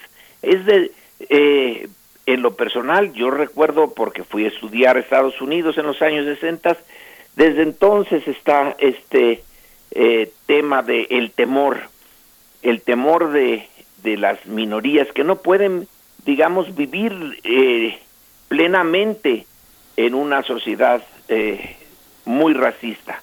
En el caso mexicano es el temor a perder privilegios, es el temor a, al a un cambio de prioridades en el ejercicio del poder y los que antes se veían más o menos beneficiados o que aceptaban el statu quo con eh, como algo natural y cuando se los mueven se los quitan bueno entonces eh, vienen estas eh, multitudes de memes de los nuevos medios de comunicación que son las redes sociales además de los medios de comunicación formales, una avalancha eh, de puras oeces, de una violencia verbal eh, notable, pero aquí quienes protestan son no son precisamente eh, los jóvenes, sino gentes ya maduras.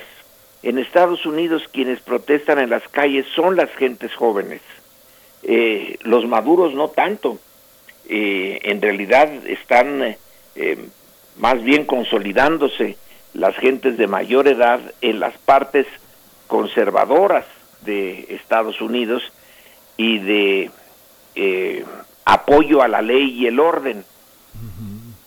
Entonces, el, la coincidencia en las dos olas, o la pequeñita, la de aquí, ola enorme, la de allá en Estados Unidos, es que tienen a la pandemia como trasfondo, como trasfondo que ha sacado eh, a relucir lo que ya todos sabían en las dos sociedades, que es la distancia que separa a la parte menos afortunada de la sociedad de la más afortunada. Allá eh, es eh, notable la manera como los enfermos de COVID, sobre todo en el caso de Nueva York, ahí se vio de manera muy clara, eh, son parte de la minoría, es la que menos se pudo resguardar, es la que más ha sufrido por la parte del desempleo, que el desempleo es enorme. puede ser muy temporal, claro, en Estados Unidos espero eh, que sea temporal, porque es en 30 millones de desempleados, es una brutalidad.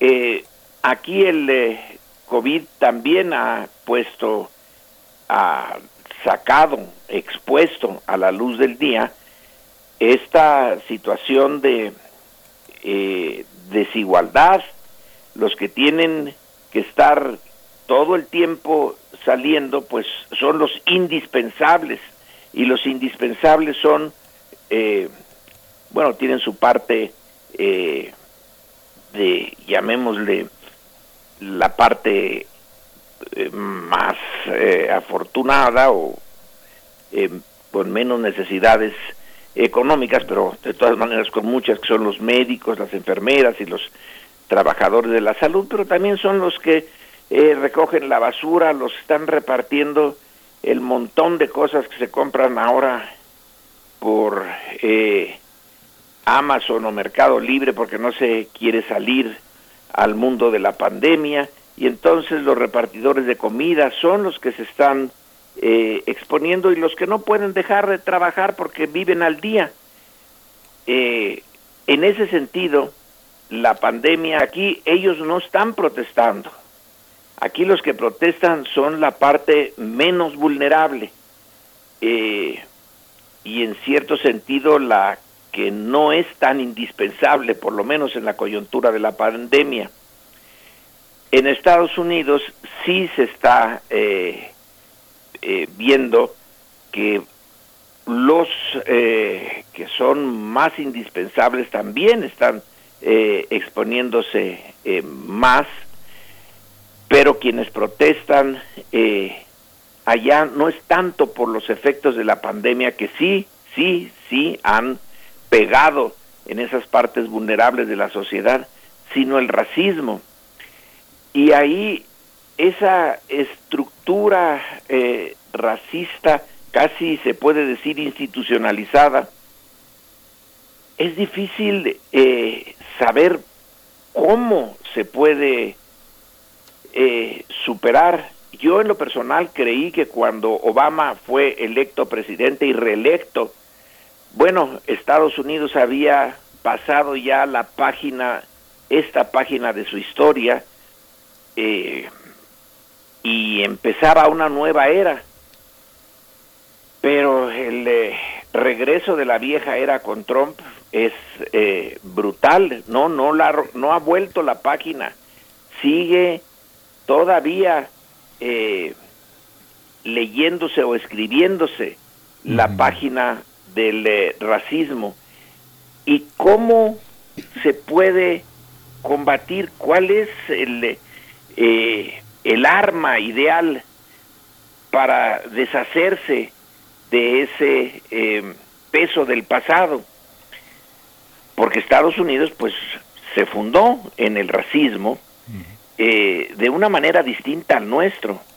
Allá se tuvo que cruzar el Atlántico con miles y miles y miles de esclavos que luego la pasado un tiempo, llegada la independencia norteamericana y entrando ya en el capitalismo en serio, eh, dejó de, de tener razón la esclavitud para ellos y sin embargo ya no podían regresar a los que habían traído del otro lado del Atlántico. Y ahí las esa parte enclavada de África en Estados Unidos, pues sí, un problema que no, no se asimila. En México, el, eh, la, lo que no se asimila es la idea de transformar la estructura de clase, la división tan fuerte, tan brutal que se creó después de la revolución, que es lo paradójico. La revolución mexicana se hizo para transformar una oligarquía y pasado el tiempo se volvió a recrear eh, esa desafortunada condición y seguimos eh, en la lucha por transformar nuestra estructura de clase, pero es más eh, claro el esfuerzo de modificar las estructuras de clase, no digo que sea más fácil, pero es más claro. Y sin embargo el de otro, el de la eh, discriminación, que tiene elementos de clase, ni duda, pero también elementos culturales y la cultura para cambiarla es eh, muy lenta la, eh, el proceso. Y ahora la protesta es que ya no quieren seguir esperando a que lentamente cambie la actitud racista que se expresa en la policía sobre todo, sino que quieren cambiarla ya, ya, ya. Y eh, no sé realmente cómo pueda acelerarse a la velocidad que los que protestan quieren un sentimiento, una visión eh, de la división racial que fue heredada y que está bien cimentada eh, allá cómo hacerle para transformarla rápidamente el sistema educativo. Bueno, pues se ha intentado, pero yo no veo que, y, en serio, sí se ha intentado mucho cambiar el sistema educativo norteamericano, pero sigue estando ahí ese maldito virus con el que nos hemos encontrado vacuna, y digo hemos, porque también en México está la discriminación, no en la misma manera, no por las mismas razones eh, que en Estados Unidos, pero también la tenemos. En fin, son eh, protestas contrastantes, eh, pero en los dos lados hay un grupo, y con esto termino, y un grupo muy grande en Estados Unidos, y aquí no sé qué tan grande se vaya a, vaya a terminar por ser, que aquí lo que no quieren es que cambien las cosas. Eh, y allá en Estados Unidos los que protestan es que quieren que cambien, pero a una velocidad acelerada. Y eh, en los dos casos, las estructuras formales, los canales formales para dirigir las demandas sociales no han sido, eh, sobre todo en Estados Unidos, no han sido suficientes y se tienen que usar las calles.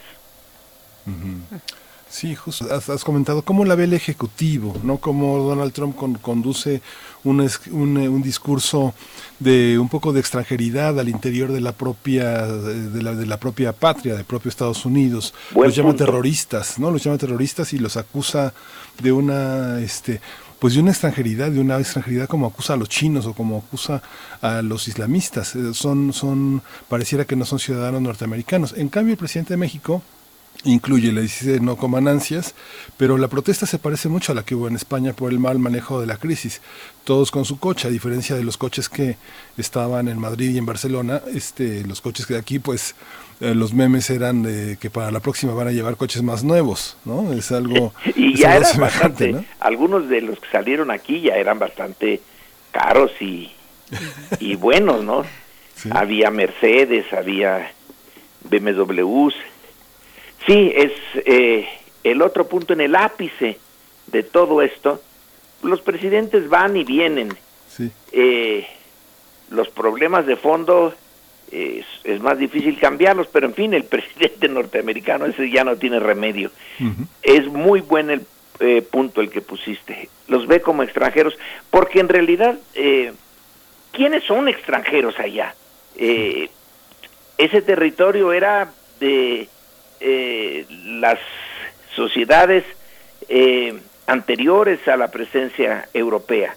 Son tan, tan extranjeros los eh, peregrinos, los pilgrims y los primeros llegados de Europa a la parte que hoy es Estados Unidos, como son extranjeros también los africanos, nada más que unos llegaron porque quisieron y los otros porque los obligaron pero no ha, no ha habido, sí, son vistos como eh, dos, eh, por los racistas, dos civilizaciones distintas, dos valores distintos, dos formas de vida que no se van a asimilar nunca, aunque eh, es un absurdo, y el presidente es el que está encabezando a uno de ellos. Pero aunque salga Trump y llegue Biden o quien sea, el problema es eh, con miembros de la comunidad afroamericana, no con jóvenes, porque esos eh, yo creo que no eh, irían a ese tipo de reuniones, pero se discutió de manera civilizada el problema, Biden lo asume como el propio de la sociedad y de él encabezar, seguir en, en esta lucha contra el racismo, en tanto que Trump eh, realmente no tiene límite su desfachatez de usar eh, a la policía para que le limpiara el campo, pudiera salir a una iglesia que ni siquiera va a ella, llevar una Biblia y sacarse una fotografía ahí con la Biblia. ¿Qué quiere decir eso? ¿Cuál es el, el significado de eso frente a lo que está ocurriendo solo Trump sabe que quiso mandar realmente de mensaje. Pero sí, ahí el presidente no asume nada. Aquí el presidente está tratando de convencer, que no creo que los convenza mucho, de que por el bien de todos, primero los pobres. Tiene mucho sentido eso. Transformar eh, la estructura social mexicana no es eh, una tarea sencilla, pero sí es una tarea necesaria. Una tarea que ni que sus, los oponentes de la cuarta transformación, si tuvieran que verbalizar eh, por qué hay que defender que no sean primero los pobres, no podrían defenderlo. Sí. Pues doctor Lorenzo Meyer, gracias, gracias por eh, estas reflexiones. Seguiremos pues al tanto de lo que está en ebullición en Estados Unidos, como lo dices bien, mucho más que en México. Eh, y pues bueno, esto esto continúa. Muchísimas gracias. Te mandamos un abrazo. Muy buenos días. Eh, como un buen deseo para ti. Dentro de 15 días. sí, gracias. muchas gracias. Pues bueno, mira que nos vamos a ir con música. Esto es de escape. La canción que vamos a escuchar se titula Mestizaje. Vamos a escuchar.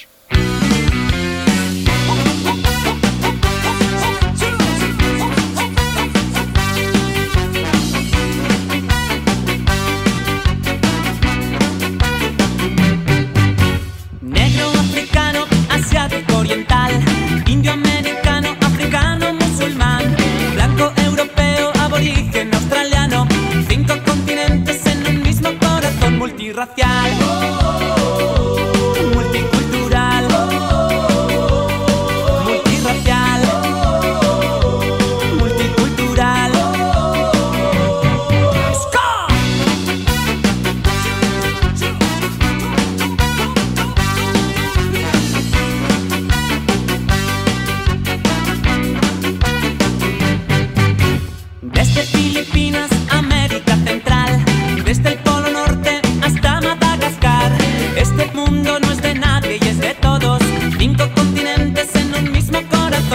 Multirracial, multicultural, multirracial, multicultural. No fronteras, no banderas, no a la autoridad, no riqueza, no pobreza, no desigualdad. Rompamos la utopía, dejemos de soñar. Arriba el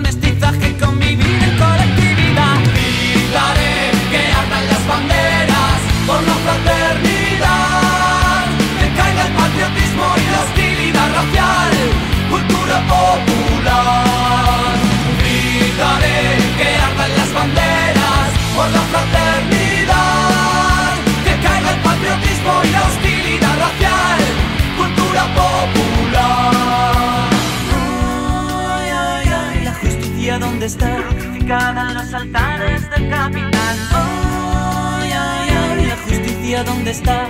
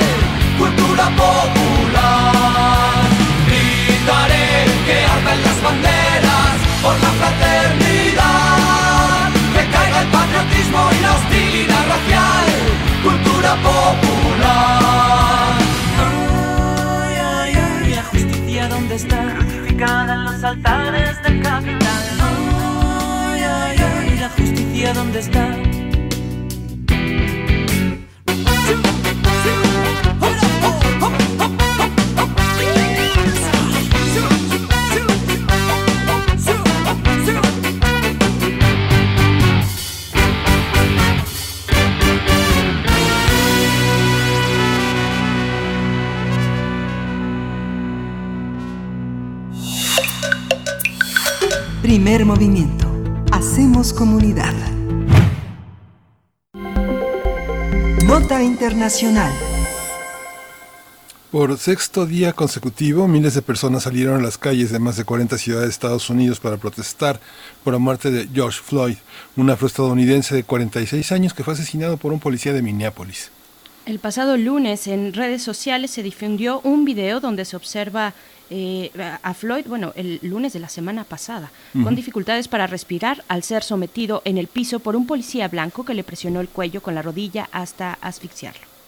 Por este hecho surgió una ola de protestas que, se ha, que ha desencadenado disturbios, incendios, saqueos de tiendas, así como tres muertos y miles de detenidos. Ante esta situación, diversas ciudades del país establecieron toques de queda y enviaron a las calles a elementos de la Guardia Nacional. Así es, pues por su parte Donald Trump criminalizó a los manifestantes y los consideró terroristas. El domingo permaneció encerrado en su búnker bajo tierra como medida de seguridad ante las protestas que se suscitaron afuera de la Casa Blanca. Este viernes las autoridades de Minneapolis anunciaron que arrestaron a Derek Chauvin, el policía responsable de la muerte de George Floyd, quien fue acusado de asesinato en tercer grado y homicidio involuntario. El actuar de, el actuar de Chauvin revivió el movimiento conocido como The Black Lives Matter, que en contra de los abusos policiales hacia la población afroamericana. A partir de las protestas en los Estados Unidos tras la muerte de George Floyd a manos de policías de Minneapolis en Minnesota, hablaremos de la brutalidad y el racismo en ese país y nos acompaña en la línea esta mañana Andreu Espasa. Él es investigador del Instituto de Investigaciones Históricas de la UNAM y te damos la bienvenida. Nos da mucho gusto conversar contigo, Andreu. Muy buenos días. Gracias por estar aquí en Primer Movimiento. Muy buenos días y muchas gracias por la invitación. Gracias, Andreu. ¿Era previsible esta explosión? ¿Hubiéramos pensado hace una semana que eso podría pasar en Estados Unidos? Yo creo que ha sido muy, muy sorprendente, sobre todo, evidentemente, por el contexto extrañísimo en el que será, que es el de pandemia, porque realmente hasta hace poco las manifestaciones que había habido eran más bien de la ultraderecha, que se, se la consideraba muy irresponsable y muy, digamos, muy contraria a las medidas del stay at home, de quedarse en casa, y en cambio hemos visto al final sorprendentemente que sin quererlo ha sido más bien la izquierda, el movimiento progresista, el movimiento por los derechos civiles, quien ha roto los confinamientos por lo que acaba de pasar. Es, es, paradójico que esos confinamientos se, se rompan por una protesta política de esta de este alcance y, y no necesariamente por, por una presión Trump, ¿no? Yo creo que era algo que, ni siquiera él, sí, que ni siquiera él se, se, esperaba, ¿no? Sí, efectivamente, ha sido algo. Evidentemente hay razones de fondo y hay razones, digamos, coyunturales. La razón de fondo más importante que hay que tener en cuenta, y que lo hemos comentado en otras ocasiones, es que Estados Unidos tiene un sistema político muy peculiar, en el que, por un lado, tiene aspectos indudablemente muy democráticos, sobre todo, por ejemplo, en el tema de la libertad de expresión, en el tema de la prensa, en el hecho de que los periodistas no tienen miedo a ejercer su trabajo, no tienen miedo a, digamos, a perder la vida al ejercer su trabajo, pero tiene otras, digamos, tiene otras cosas que eh, se confrontan mucho con los ideales democráticos, sobre todo el hecho de que Estados Unidos es muy peculiar en el hecho de que tiene un estado policial y carcelario que tiene tintes totalitarios, porque es el país que tiene más presos en números proporcionales y también en números absolutos. Tiene más presos que China, tiene más presos que, que la India. La mayoría de estos presos pertenecen a las minorías, sobre todo afroamericana, en menor medida, pero también de importante latina, y por lo tanto eso quiere decir, esta estadística quiere decir que a nivel vivencial un joven afroamericano actualmente en Estados Unidos vive con un miedo permanente. Y esas manifestaciones tienen mucho de rebelión a vivir con miedo, la idea de no puede ser que el, a estas alturas el hecho de tener el color de la piel oscura implique que al salir de casa uno no sepa si va a volver o no. Este es un factor muy importante estructural que lleva ya, ya décadas y también hay factores recientes como evidentemente en el contexto de pandemia el desempleo, cuando empieza el desempleo en Estados Unidos, que en este momento es muy elevado, es mínimo de un 20%, afecta también de forma más elevada desproporcionadamente a los afroamericanos, quienes están acumulando mucha decepción. Acumulan decepción ya de los años de Obama, de haber visto poco cambio estructural, y además acumulan decepción de que el poco cambio estructural de Obama supusiera como respuesta una mayor radicalización de la derecha estadounidense haciéndose todavía más racista y que la consecuencia de la presidencia Obama fuera poner al que se llama también racista en jefe, poner a un gran racista en la, en la Casa Blanca. Esta actuación de la policía pues no es nueva, digamos que si uno piensa el origen, el origen social de la policía norteamericana, no, no parece un, origen que se concentre en una agresividad, varía de estado a estado, pero eh, ¿la policía es un síntoma, Andrew? Sí, sin duda, y además en este, varía de estado a estado y realmente también se ha dicho que es una triste ironía que eso haya pasado en Minneapolis justamente, que es un estado que no se caracteriza por ser especialmente racista, que el gobierno de la ciudad además se ha comprometido más bien con la familia de las víctimas, que además llevaban 15 años de reformas policiales para hacer una policía más, de, más cercana a la población y con muchos programas de conscientes de la división racial en Estados Unidos y justo en Minneapolis ha pasado este hecho tan terrible y además que ha sido eh, grabado y viralizado y ha galvanizado a todo a todo el país. Claro, eh, pero, pero bueno, si bien nos agarra a todos por sorpresa, en especial supongo yo al, al presidente Donald Trump, que no lo tenía en sus cálculos, sin embargo, este movimiento del Black Lives Matter es, es, es algo que, que, viene heredando eh, pues muchas protestas de, de, una historia muy larga de la población afro, afroamericana en los Estados Unidos. ¿no? ¿Cómo, ¿Cómo ver esto, eh, digamos, como ese elemento que cristaliza en un instante la protesta, que la enciende en un momento de un momento a otro y que tiene eh, pues muchas de las calles de las ciudades más importantes en Estados Unidos en, pues bajo bajo las llamas en algunos en algunas calles no con estas protestas tan tan pujantes no tan contundentes Efectivamente, ha sido un movimiento que tiene este precedente relativamente reciente, sobre todo de 2015, del Black Lives Matter. Ahora es más importante, es más masivo. Se dice que no había sido tan masivo un movimiento de este tipo desde hace 50 años son unas movilizaciones también curiosas a nivel histórico porque por un lado son bastante multirraciales, se ven las imágenes, no son solo manifestaciones de afroamericanos, sino que se ven también pues muchos blancos, muchos latinos y al mismo tiempo son manifestaciones, hay la parte violenta que es importante, pero no es tan dominante, es dominante a nivel de las imágenes que generan los medios de comunicación, a nivel del discurso que le gusta focalizar al presidente Trump pero en realidad la mayoría de las manifestaciones son pacíficas e incluso siendo tan dramático como, como está siendo, digamos, según el último conteo del New York Times habla ya de cinco muertos oficiales en las protestas, pero son muchísimos menos que en los disturbios de, por ejemplo, en el verano del 67 en Newark, al lado de Nueva York, solo en una ciudad relativamente pequeña, en cuatro días hubo 26 muertos. Son unos, unos disturbios mucho menos violentos que lo que eran hace 50 años y eso, claro, también a nivel de precedentes es importante tener en cuenta que el presidente Trump, un poco esto, toda esta historia del búnker y tal, él está encantado con la idea esta de que la oposición no sea el Partido Demócrata, sino que la oposición para él sea la calle y sean los disturbios, porque además él tiene como referente, aunque no lo diga mucho, tiene mucho como referente a Nixon, y Nixon le gustaba mucho crear esta imagen de que él era el presidente de la mayoría silenciosa y que sus oponentes no eran un partido político, sino que eran la minoría ruidosa y violenta y agitadora de la calle. Esta, esta explosión eh, pone modifica para ti las elecciones, el rumbo de las elecciones.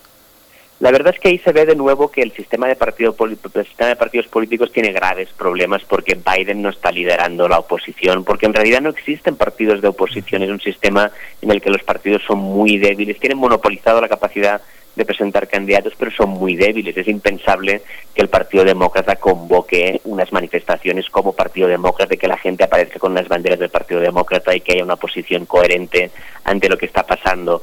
Biden, de hecho, y eso ha sido muy decepcionante, de las pocas cosas que ha dicho, ha dicho que los policías hay que entrenarlos mejor para disparar en las piernas, que es lo que se hace mucho en, Israel contra los manifestantes palestinos, que no hay que disparar tanto al corazón, que hay que disparar mejor a las piernas cuando le viene alguien con una navaja o con, digamos, pero que no, no, con un arma de, de fuego. Eso no, no, no articula una, una oposición.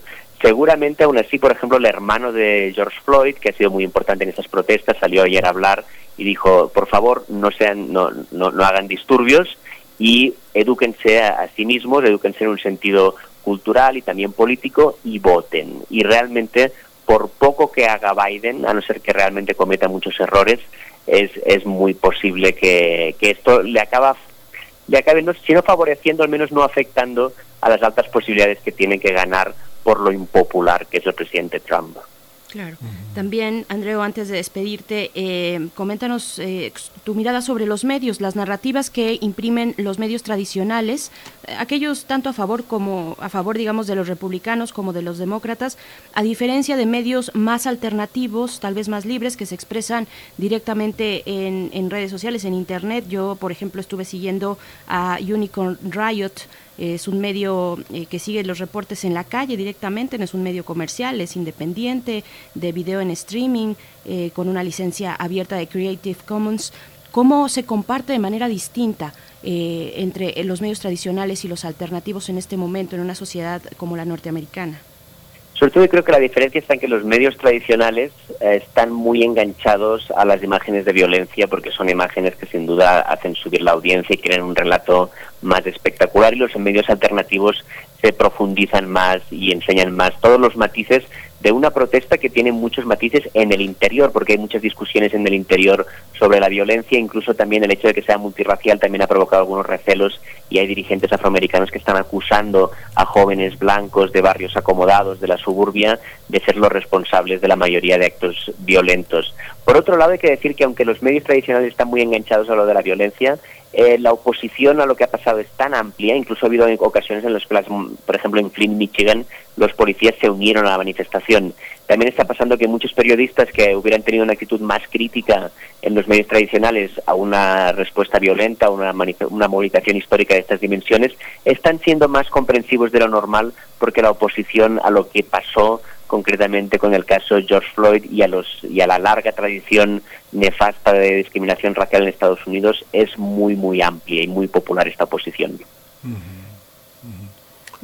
pues te agradecemos muchísimo, Andrea, esta clarificación. Siempre es un, una es muy importante hablar contigo por el conocimiento que tienes de la historia, de los antecedentes y bueno, vamos a seguir tratándolo porque hay muchos aspectos que tienen que ver con esta historia larga a lo largo del siglo XX que en el siglo XXI cobra dimensiones pues totalmente particulares, sobre todo por la por el nuevo paradigma internacional en el que se vinculan eh, aspectos comerciales, aspectos laborales y que en la frontera eh, con México y en el marco de esta pandemia pues generan movilizaciones sociales pues de otro carácter, ¿no? Te agradecemos muchísimo.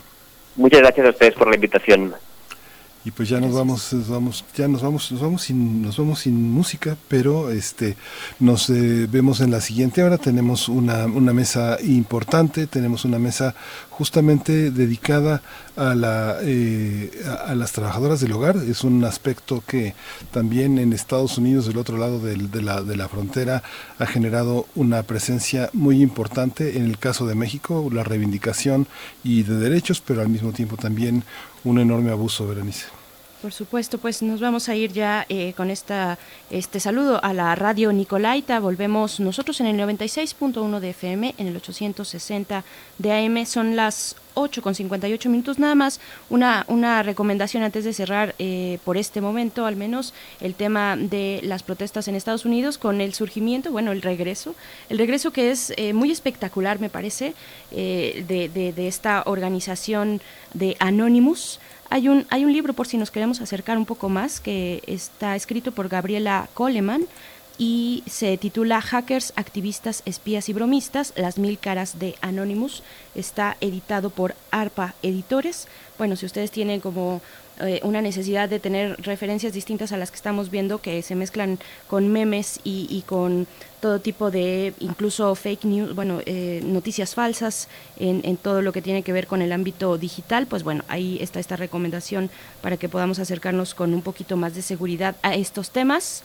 Y pues bueno, ahora sí, nos despedimos de esta hora. Volvemos para la siguiente aquí en primer movimiento.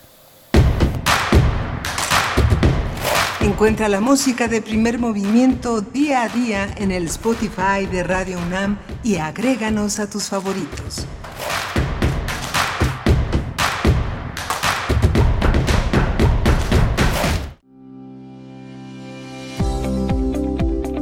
Con el propósito de promover y reconocer la investigación científica, Fundación UNAM lanza la convocatoria al premio Val UNAM Ciencias de la Tierra 2020 Podrán participar aquellos alumnos que hayan obtenido su título profesional o grado académico en la UNAM durante 2019, cuyo trabajo aborde temas relacionados a geología, minería, petróleo y química metalúrgica.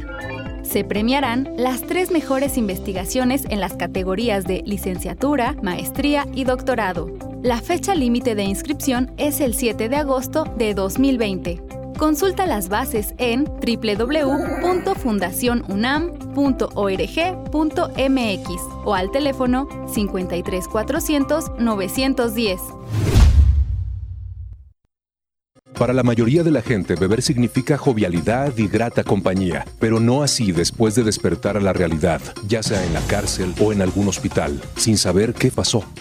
Mayor información al 5705-5802. Lada sin costo 01800-561-3368. O sea que nos vino esto como anillo al dedo para... A nadie nos cayó como anillo al dedo esta crisis. Afianzar. Algunas autoridades les ha quedado grande la pandemia. Pero a pesar de lo difícil de la situación, hay millones de personas que todos los días hacen lo que está en sus manos para que este país no se caiga, para que siga en movimiento. Hagamos lo que nos toca. México no se rinde. México resiste. Movimiento Ciudadano. Hoy, nuestras ciudades callan. Pero hay un sonido que sigue y nos mantiene con esperanza. El personal de salud trabaja sin descanso para vencer esta pandemia. Protégelos y respétalos. Un mensaje del Comité Internacional de la Cruz Roja y la Cruz Roja Mexicana, con respaldo del IMSS. Hay que ir por comida. ¿Cómo le hago? Se puede, con la sana distancia. Es importante que solo una persona salga por comida o medicinas, siempre a metro y medio de los demás. Al dar una vuelta con tu bebé o tu mascota, hazlo solo alrededor de tu cuadra, con sana distancia al caminar o saludar. Recuerda, solo abren negocios indispensables con cupo máximo de personas. Pero si no debes hacer algo urgente o indispensable, por favor quédate en casa. Gobierno de México.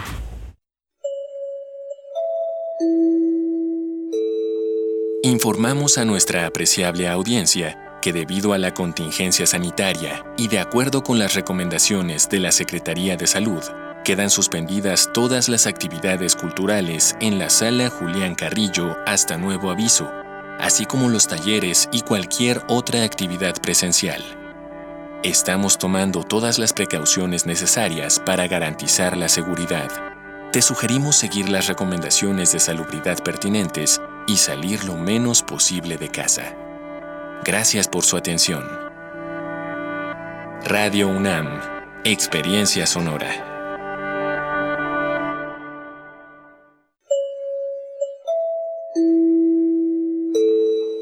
Apreciable audiencia, les informamos que nuestras frecuencias 860 AM y 96.1 FM por el momento se encuentran enlazadas. Agradecemos su comprensión.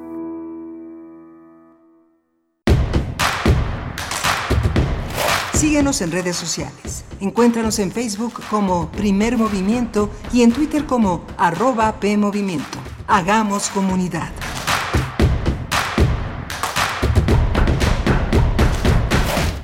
Estamos en primer movimiento cuando son las 9 con 4 minutos de la mañana de este martes, martes 2 de junio 2020. Pues iniciamos nuestra tercera hora de transmisión que nos eh, espera con una mesa dedicada para hablar de las de los, también hay hombres y también las trabajadoras, que su mayoría son mujeres, trabajadoras del hogar. Vamos a estar conversando en unos momentos más con Marcelina Bautista, quien es, eh, bueno, una activista por los derechos de este grupo poblacional eh, muy importante. Ella eh, para esta lucha es directora del Centro de Apoyo y Capacitación para Empleadas del Hogar, el CASEC por sus siglas, también fundó Sinactrao, en fin, con una lucha de años, de años muy importante para los derechos de las trabajadoras, los trabajadores del hogar también. Yo soy Berenice Camacho, doy la bienvenida a mi compañero Miguel Ángel Quemain, que se encuentra desde casa, del otro lado del micrófono. Miguel Ángel, ¿cómo estás? Hola Berenice Camacho, buenos días, buenos días a todos nuestros radioescuchas Pues eh, eh, quería comentar que el día de ayer fue muy conmovedor por el homenaje póstumo a Héctor Fix Fierro con una comunidad universitaria que ya desde el viernes pasado ah, había señalado, no teníamos como la, eh, la autorización de la familia de decir que Héctor Fix Fierro había fallecido, después a lo largo del día distintas instituciones hicieron eh, clarificaron la noticia, pero bueno, la apertura con Pedro Salazar Ugarte, el director del Instituto de Investigaciones Jurídicas, fue muy em, de un enorme reconocimiento para un colega que ha sido un hombre de ideas, un hombre que piensa, que ha pensado nuestra universidad y ha pensado el derecho, la participación del rector Enrique Grave Viejers. Y bueno, el mensaje también del ministro presidente de la Suprema Corte de Justicia de la Nación. Fue muy muy interesante vale la pena revisarla revisar toda esta serie de visiones sobre Héctor Fierro. Se proyectó un video in memoriam que está este disponible en el canal de YouTube del Instituto de Investigaciones Jurídicas.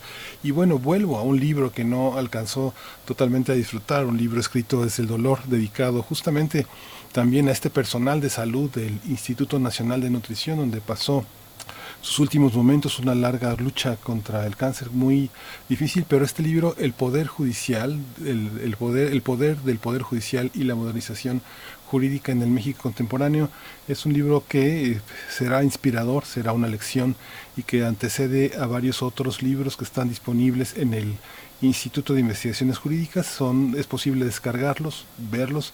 Son casi dos mil páginas de ideas de influencia en el pensamiento jurídico. Pues adiós a este gran jurista universitario, Berenice. Supuesto, por supuesto, son lamentables noticias de, personajes con un legado muy importante. También, eh, eh, pues hablando del cáncer, también a causa de una batalla contra esta enfermedad, eh, tenemos la noticia muy reciente de hace unos pocos minutos del fallecimiento del actor Héctor Suárez, de este eh, pues cómico mexicano fundamental para la crítica política en nuestro país. Falleció a los 81 años de edad precisamente por, por esta batalla contra el cáncer que libraba. Y pues bueno, es, es lamentable eh, tener estas, estas noticias, las transmitimos desde acá y, y, pues no nos queda más que enviar un abrazo solidario a, sus familiares, a sus amigos, a, a, todos aquellos que estuvieron cercanos en todo en toda una pues un trayecto de la comedia mexicana de, de, la mano de Héctor Suárez, así es que bueno, nos unimos también a este, a este duelo, eh, Miguel Ángel Quemain. Sí, Berenice. Y te toca hoy la poesía necesaria. Sí, sí, si no tienes otra cosa que agregar, pues nos vamos con poesía necesaria. Vamos también a invitarles a que sigan comentando en nuestras redes sociales. Es un gusto de verdad leerles, eh, poder eh, comunicarnos y hacer comunidad a través de ese espacio digital que ahora es tan socorrido en estos momentos donde todavía nos encontramos confinados, aquellos que tenemos ese privilegio desde nuestras casas, pues están nuestras redes sociales, arroba P Movimiento en Twitter, Primer Movimiento UNAM en Facebook, y pues nos vamos con la poesía necesaria de esta mañana.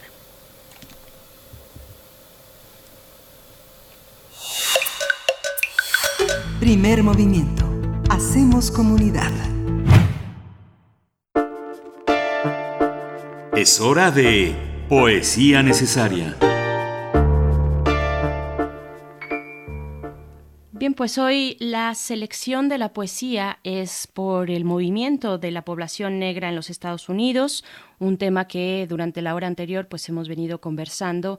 Eh, le dedicamos toda la segunda hora de este programa a hablar al respecto de estas protestas, eh, de pues una lucha muy larga, histórica y con muchos matices. Así que lo que voy a leer es de una escritora, de una mujer por la que cruzan pues muchas luchas, no solamente la racial, es, eh, eh, sino también la de ser mujer y además la de ser lesbiana. Audrey Lorde es eh, la selección de esta mañana, ella que decía que el racismo, la homofobia y el patriarcado van de la mano.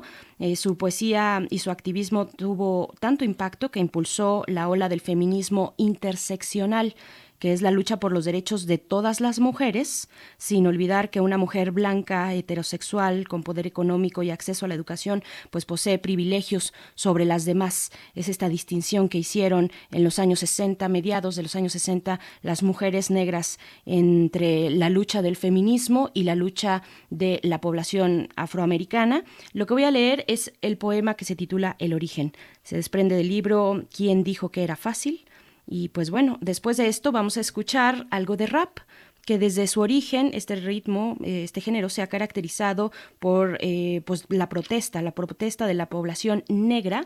Lo que vamos a escuchar está a cargo de Brother Ali. Uncle Sam, Goddammit es la canción que vamos a escuchar, pero antes vamos con Origen de Audrey Lorde. Vamos, eh, también lo pueden consultar en nuestras redes sociales, está ahí el link para que puedan pues explorar un poco más de la poesía de esta mujer. Origen. Aquello que está dentro de mí, que grita, que lucha por entrar o salir, que nombra el viento, que quiere el poder del viento, que quiere el poder de la voz, no es mi corazón, y estoy tratando de hablar sin arte ni adornos, con partes de mí saliendo en todas las direcciones, gritos, recuerdos, dolores pasados, arrancados como una corteza seca de un árbol caído, aguantando o no, reteniendo o haciendo nacer a un niño o un demonio. ¿Es esto un nacimiento o un exorcismo? ¿O los primeros engranajes del ser delineado, recordando el mandato de mi Padre, lo que debo ser y ocupándome de mi propio mandato? Tendré que separarme o cortarme por la forma o la falta de forma de la palabra y en qué dirección se hará el corte para mostrar mi verdadero rostro que yace expuesto y unido, mis hijos, tus hijos, sus hijos, todos inclinados ante nuestro mandato común.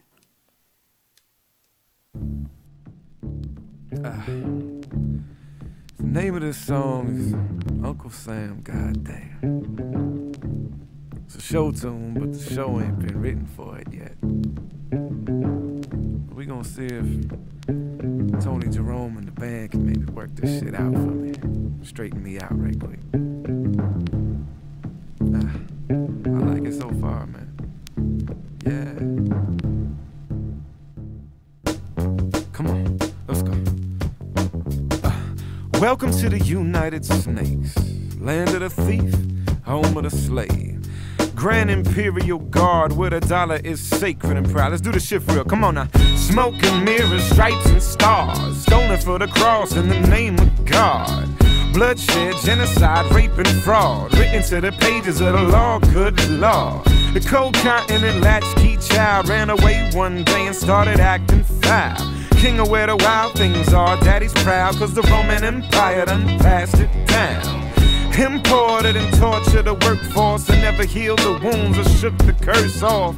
Now the grown up Goliath nation holding open auditions for the part of David. Can you feel it? Nothing can save you. You question the rain, you get rushed in and chained up.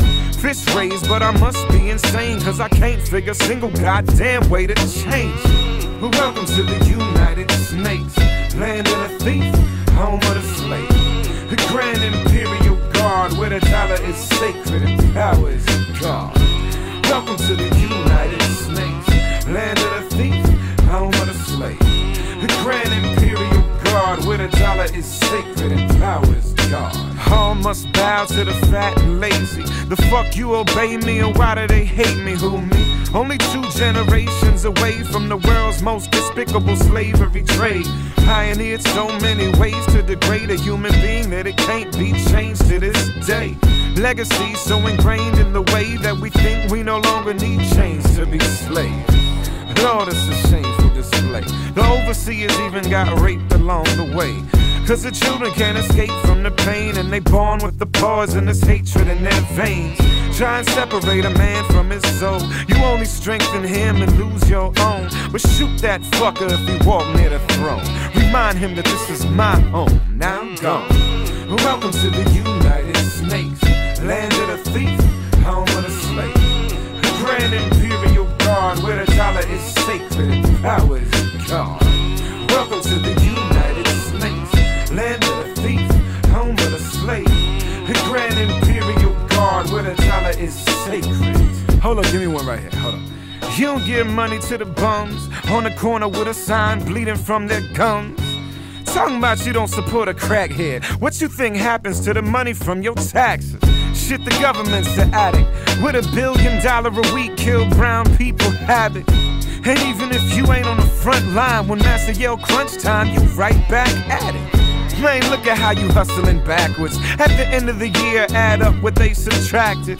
Three out of 12 months, your salary pay for that madness. Man, that's savage.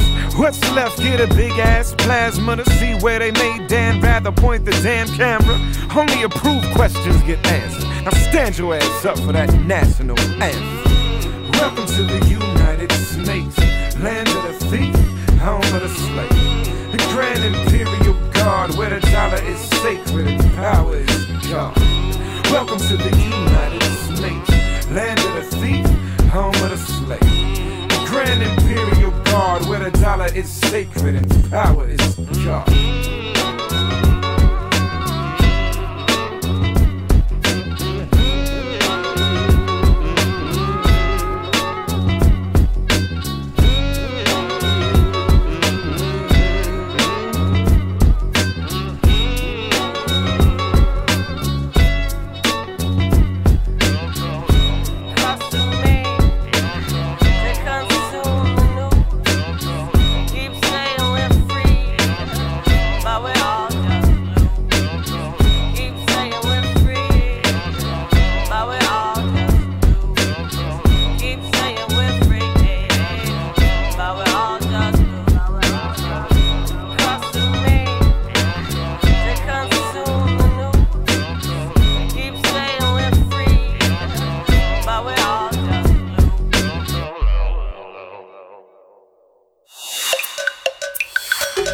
Primer movimiento. Hacemos comunidad. La mesa del día. En México hay 2.3 millones de trabajadoras del hogar, de las cuales el 96% labora sin seguridad social, el 98% lo hace sin contrato. De acuerdo con el Centro de Capacitación para Trabajadoras del Hogar, eh, la CASEG, la llegada de la pandemia del nuevo coronavirus ha precarizado aún más la situación de estas personas dedicadas al trabajo doméstico. Este centro, el CACE, ha recibido desde marzo alrededor de 300 quejas por despidos injustos, reducción de salario y otros abusos laborales. Por ello han lanzado la campaña Cuida a quien te cuida, con el objetivo de reconocer la labor de las trabajadoras del hogar, ya que muchas de ellas cuidan a enfermos, adultos mayores o niños y niñas. El pasado domingo, el gobierno federal, a través del Instituto Mexicano del Seguro Social, junto con la Secretaría de Economía, informó que más de 5.600 créditos, cada uno por un monto de 25 mil pesos, han sido aprobados para trabajadoras del hogar y trabajadoras independientes. Pues esta mañana conversaremos sobre la situación de los y las trabajadoras del hogar ante los efectos de la emergencia sanitaria por el nuevo coronavirus. Nos acompaña en la línea esta mañana Marcelina Bautista. Ella es directora del Centro de Apoyo y Capacitación para Empleadas del Hogar, el CACE, y nos da mucho gusto platicar contigo, Marcelina. Gracias por estar aquí en Radio UNAM en Primer Movimiento. Buenos días, ¿cómo estás? Hola, buenos días. Bien, muchas gracias. Marcelina, eh, buenos días. Eh, no nos esperábamos esta, esta pandemia que, como señalábamos en, en la presentación de esta nota, de esta entrevista contigo, precariza aún más, pone más eh, vulnerable el trabajo de las personas que están de entrada por salida en el hogar y muchas de las personas que trabajaban de planta y que pues se vieron obligadas a reformular la relación que tenían con sus patrones y regresar a sus eh, lugares de origen o quedarse esperando una oportunidad a que termine esta pandemia. ¿Cómo ha sido esta situación y cómo dentro del programa en el que se habían afiliado en el IMSS se ha, se ha dado esta, esta relación con, con esta pandemia? Así es. Eh, pues además de carecer eh, por décadas los derechos eh, como la seguridad social, el contrato de trabajo, muchas de las trabajadoras han sido pues fácilmente eh, despedidas, ¿no? O enviadas a su casa sin goce de sueldo hasta nuevo aviso, como les han dicho. Por el otro lado, pues las que están de planta, pues le han dado a decidir si se van o se quedan y muchas se han quedado por por el, el tema de, del económico de ellas, pero eso ha hecho también que ellas eh, se le incremente el trabajo, no se le pague a, tie- a tiempo, eh, ellas están eh, en todo momento, ya que hay niños, hay eh, personas trabajando en sus casas, entonces eh, ahí también hay una gran explotación por las trabajadoras. Em, también hay una, un, todavía hay una forma muy injusta de despedir las trabajadoras. A veces las, las sacan a, cualquier hora, no les entregan sus cosas, como ayer tuvimos una experiencia, la semana pasada otra experiencia donde la trabajadora era domingo y estaba en la calle porque le había golpeado el empleador. Entonces, eh, son cosas así que al no establecerse claramente eh, esto de la ley con ellas y sus empleadores, pues sigue pasando. Por el otro lado, el tema de la seguridad social, solamente se han registrado hasta el momento, según el INS, eh, 22.300 trabajadoras del hogar, que eh, son ellas las que pueden acceder el crédito a la palabra. Entonces, eh, pues las demás están afuera, que son eh, más de 2.3 millones, por lo que también ellas cuando viven esta esta noticia pues tienen esperanza de obtener también ese préstamo. Sin embargo no se no se puede. Hay una limitación al respecto. Entonces pues ahora están en la precariedad eh, más más por esta crisis que estamos viviendo.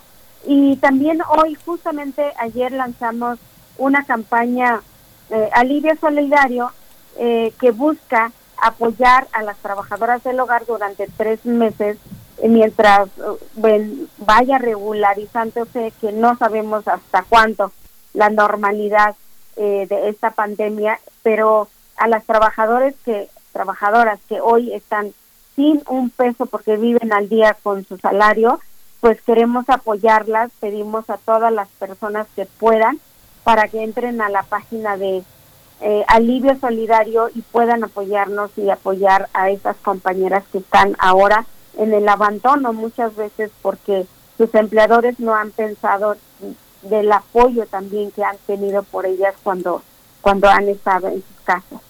Por supuesto, son, son dos campañas a las que invitamos a sumarse a nuestra audiencia, a que puedan con estos hashtags eh, cuida a quien te cuida y alivio solidario, acercarse un poco más a esta problemática que, que es muy, muy cruda. Son 2.3 millones de personas, trabajadores y trabajadoras del hogar, la mayoría de ellas mujeres, y el 96% no tienen seguridad social el 98% no cuenta con un contrato, esto según las cifras que dio el mismo director eh, Zoe Robledo, director del IMSS, eh, en esta conferencia vespertina en la que tú también estabas, eh, Marcelina, a mí mm, te lo digo en lo personal, me dio mucho gusto verte ahí, era muy importante que una figura como la tuya, de, de un activismo tan importante en nuestro país, apareciera en ese espacio, en estos momentos que atravesamos por pandemia. Yo te preguntaría, eh, que hiciéramos un poco, un poco la reflexión eh, del lado tuyo, de tu mano, eh, acerca del desplazamiento que tienen que vivir las personas trabajadoras del hogar en un desplazamiento de sus lugares de origen hacia otras zonas, tal vez urbanas. Hay una migración interna importante de trabajadoras del hogar. ¿Qué supone esto durante una pandemia cuando tenemos números tan duros como estos de la imposibilidad de tener seguridad social o un contrato u otras prestaciones que tienen por derecho. Así es, eh, justo estamos en un momento eh, muy complicada y eh, aparte de que las trabajadoras del hogar pues tienen que seguir trabajando muchas por la necesidad y saben que si piden un día, si piden una semana, eh, pues no, simplemente lo que están usando las empleadoras es, es eso, escoge o te quedas o te vas, pero no hay sueldo. Entonces deciden eh, quedarse, pero está toda esta, esta cuestión, ¿no? De, del maltrato, de incremento de, de las actividades que tienen que realizar. No hay descanso en, en durante el día y si están los fines de semana, pues tampoco, porque eh, es el momento que están todos los empleadores descansando mientras piden que ellas o, suban el, desayuno, o que hagan esto, que el otro, y entonces no hay un momento para ellas y, y deciden también eh, dejar el trabajo, pero eso implica correr riesgos que de quedarse sin empleo, pero también riesgos de contagiarse al trasladarse usando el transporte público. Entonces, sí es un momento muy difícil a un sector que ha sido olvidado y a pesar de que hemos ganado los derechos en la ley, como la ley federal del trabajo que, que se reformó el año pasado, ahora con el plan piloto donde estamos pidiendo que las incorporen al seguro social. Pronto terminará este plan piloto, o más bien en septiembre termina los 18 meses que, el INS eh, estuvo implementando el plan y ya será obligatorio a partir de, de octubre y pues estamos trabajando junto con el INS y las otras organizaciones de la sociedad civil para ver qué, qué, qué medidas se tendrían que poner para que las personas empleadoras que no quieren asegurar a sus trabajadoras, pero ya llevan muchos años o contratan sin derechos a las trabajadoras pueda pueda haber y que también haya una política pública para que se difunde bien esta este derecho para las compañeras. Esta, esta parte, Marcelina, en la conformación jurídica de la organización, ¿cómo está en el resto del país? ¿Cómo, cómo se configura? Y eh, se llama Centro, Centro de Capacitación para Trabajadoras del Hogar, pero tiene la categoría de un sindicato cuando no hay un solo empleador. Incluso las cuotas del IMSS están como diferidas de acuerdo las características que tiene cada empleo de cada trabajador doméstico, lo que gana, las horas que emplea, los días de la semana que invierte, todo ese tipo de condiciones. ¿Cómo, eh, cómo resolverlo jurídicamente? ¿Hay una sola visión o te has encontrado con el surgimiento de otros grupos en el interior del país? Sí, estamos trabajando, de hecho estamos trabajando a nivel eh, nacional eh, tenemos 10 eh, estados ya con grupos de, trabajadoras del hogar, de las cuales pues todo todo es lo mismo a nivel nacional, los despidos, eh, el bajo salario, por ejemplo, el, el, el 42% gana entre uno y dos salarios mínimos y de las que viven al día con su trabajo, entonces hoy es mucho mayor esta complicación con ellas.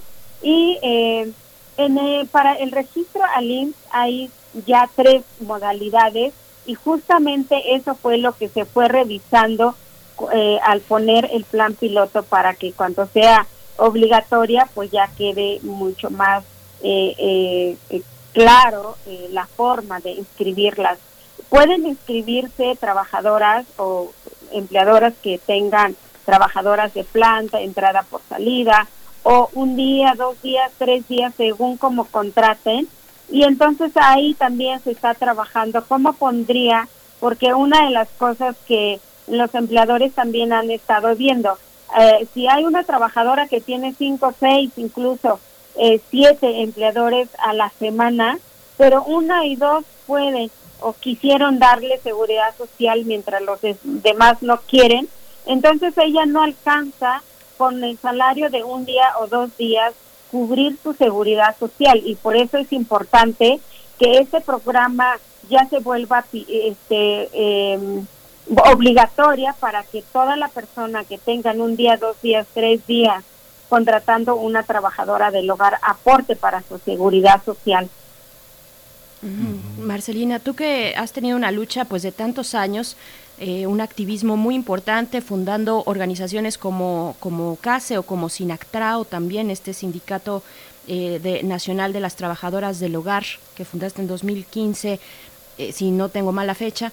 ¿Qué ha significado para ti en específico la lucha por el convenio 189, este estándar o este convenio internacional de la Organización Internacional del Trabajo que, que, está pendiente con muchas de sus cuestiones en México. ¿Qué es lo que falta para que México se instale ya eh, respaldando como debería los derechos de las personas trabajadoras del hogar, como lo dictamina, como lo dicta el convenio 189. Sí, ha sido una lucha eh, muy, muy importante y, también eh, satisfactoria a lograr plasmar, que, que, se plasme en las leyes los derechos de las trabajadoras del hogar y pues el convenio 189 eh, sobre trabajadoras y trabajadores domésticos, como lo define la, la OIT, ha sido pues después de ocho años de, de lucha de todos los días, eh, de incidencia, de cabildeo y todo para concientizar también a los tomadores de decisiones. Y al final eh, en diciembre se ratificó por México este convenio, sin embargo está pendiente que México lo envíe a las oficinas de la Organización Internacional del Trabajo en, en Ginebra para que ya lo ratifique y, pase un año para poder entrar en vigor mientras las leyes de México se vayan modificando. Y bueno, creo que eso ya será muy, muy fácil su implementación, ya que ya está lo de la ley, ya está el seguro social y pues buscamos, ¿no? Que, que México eh, ya, ya lo envíe para que este no se tarde más el, el tiempo para entrar en vigor y pueda aplicarse los derechos a las trabajadoras del hogar. Eh, después de ocho años que luchamos todos los días para, eh, para que México ya ratificara este convenio, al fin lo hizo, pero está pendiente este envío a la, a la Organización Internacional del Trabajo.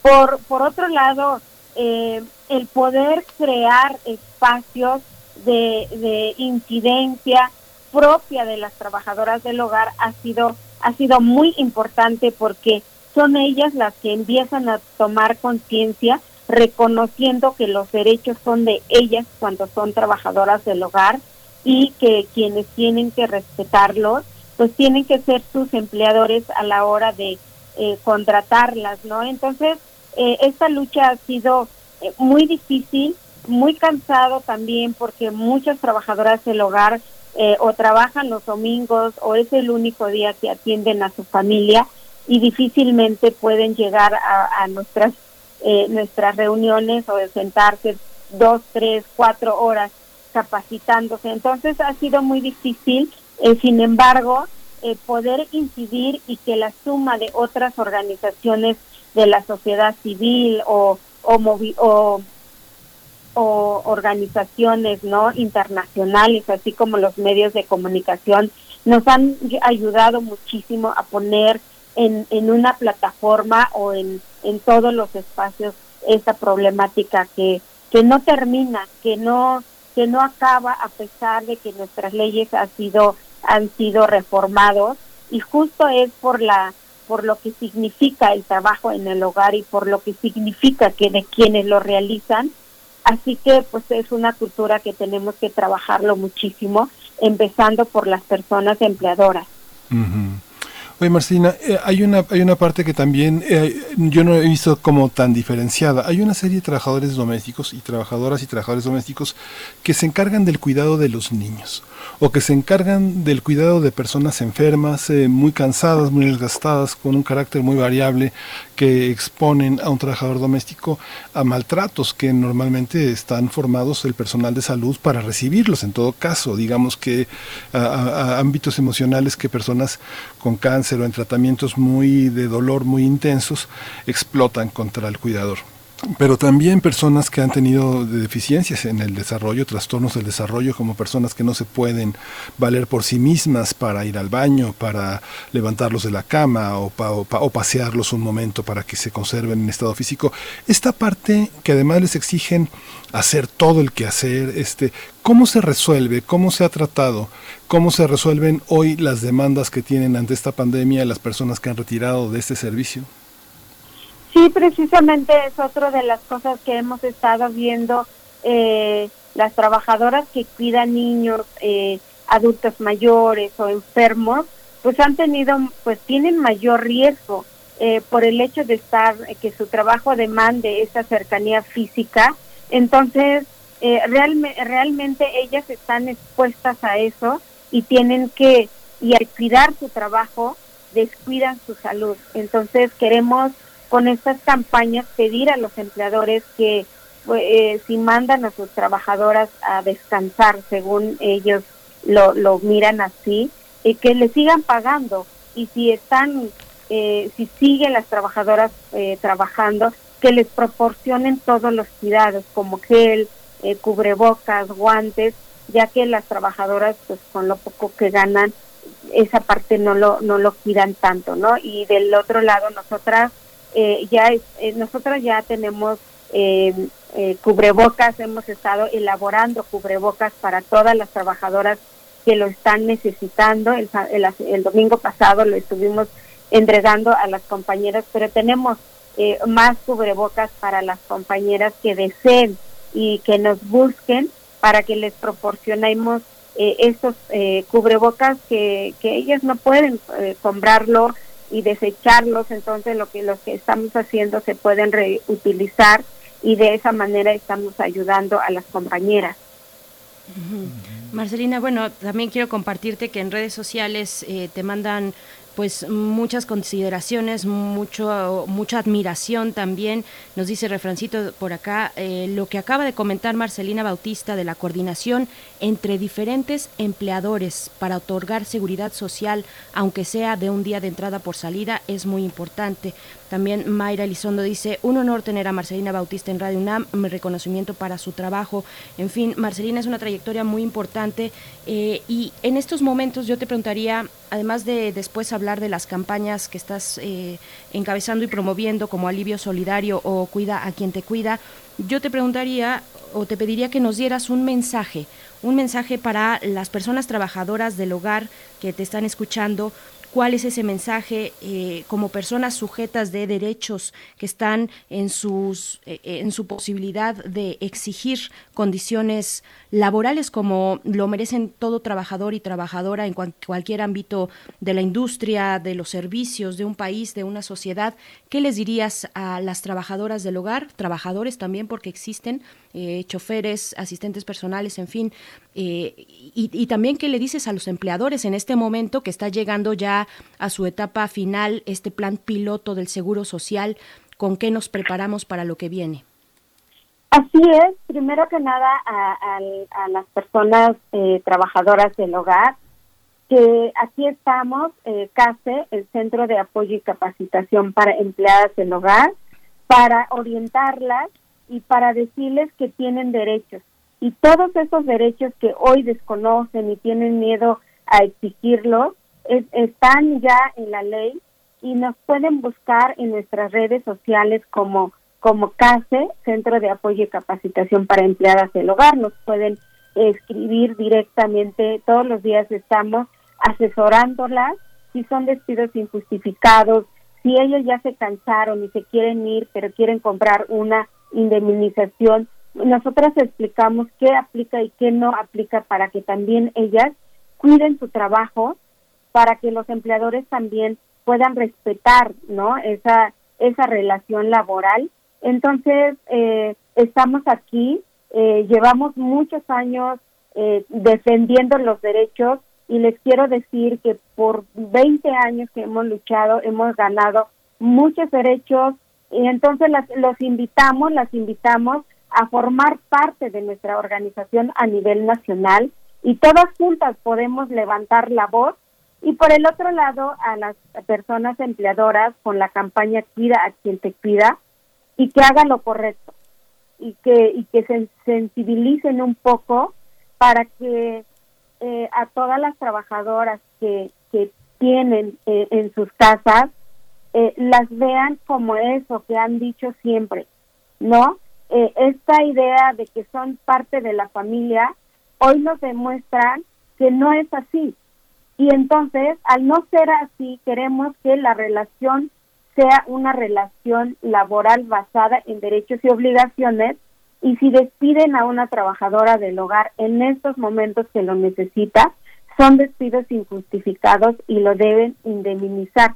Y por eso las trabajadoras tienen que estar atentas qué, qué aplica y qué no en estos momentos cuando son despedidas, cuando son arrojadas afuera y no les quieren abrir la puerta y están afuera esperando si les entregan o no eh, sus cosas o cuando llega un, un, un familiar del empleador y está hostigando sexualmente o, o laboralmente. Entonces, todas esas cosas tenemos que denunciar. De, lo contrario, esa cultura en el, en el trabajo del hogar va a seguirse dando mientras las trabajadoras del hogar se dejen.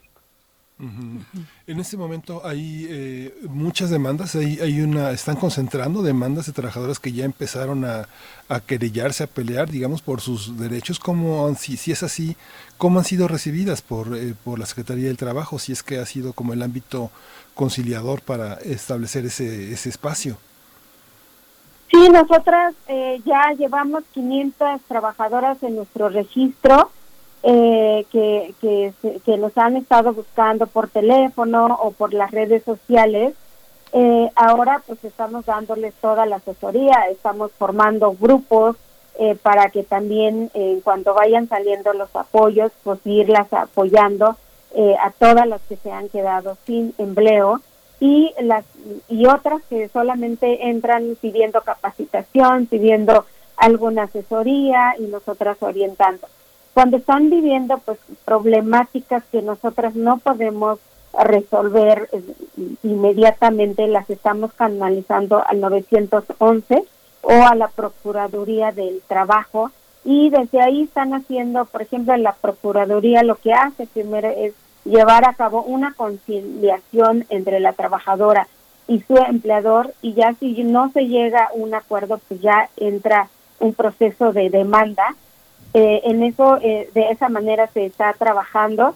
Nosotras lo que buscamos es ampliar nuestra red con trabajadoras del hogar porque esa es la experiencia que hemos tenido, que estando todas juntas, en una de las capacitaciones las trabajadoras aprenden y van también concientizándose de que de que no puede ser posible eh, darlo tan normal como de que no me da no que pido seguro no me quieren dar pido contrato no quieren pido que me paguen un poco más por el trabajo que hago no quieren y todo. Entonces nada quieren los empleadores. Eh, y, y de verdad ya está la ley la ley federal del trabajo ya está incluidos todos los derechos de las trabajadoras como un contrato, eh, aguinaldo, días de descanso, horas extras, porque de verdad las horas extras no han sido respetados y hemos tenido que regularlo precisamente porque es aquí donde comienza el abuso, ¿no? De que una hora un día o dos horas al otro a la semana y resulta que ya no sales a tu horario, pero tu, tu salario sigue siendo el mismo. Entonces, eh, todos estos derechos ya están en la Ley Federal del Trabajo, ya será obligatorio con el cambio de la Ley del Seguro Social, así que los empleadores tienen que empezar a bajar pues esta esta mirada un poco hacia la, la ley para que negocien las condiciones, no los derechos con las trabajadoras del hogar, sino cómo nos vamos a, a, a contratar, si contrato por escrito, verbal, pero que esté basado en lo que marca la ley.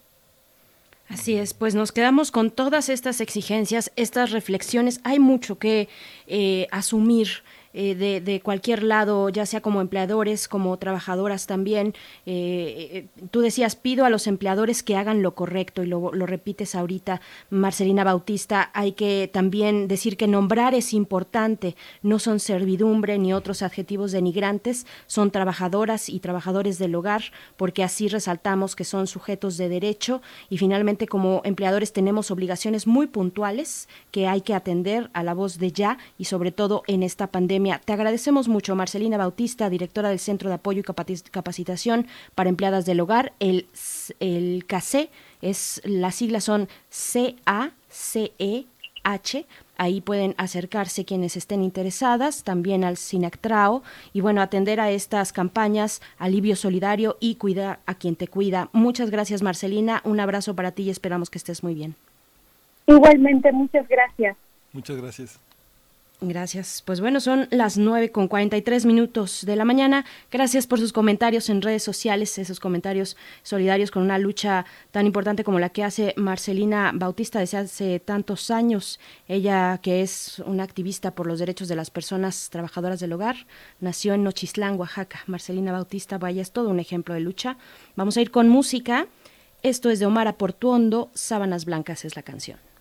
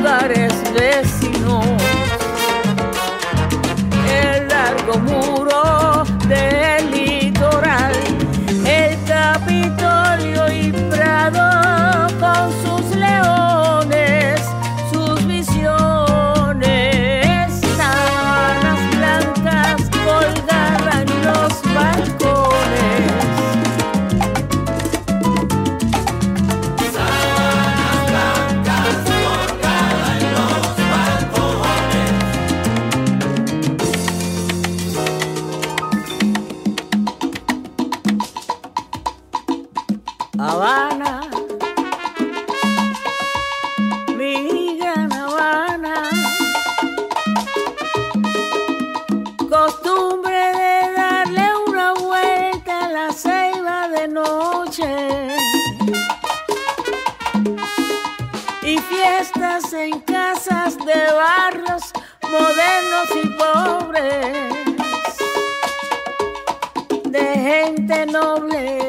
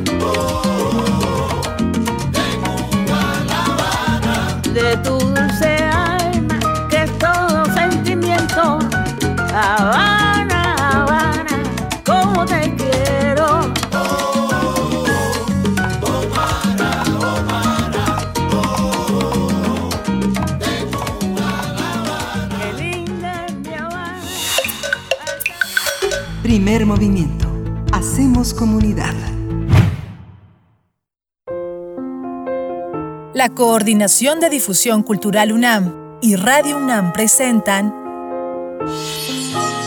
Aire. Arte. Cultura. Ciencia. Sociedad. Reflexión. Aire para días difíciles.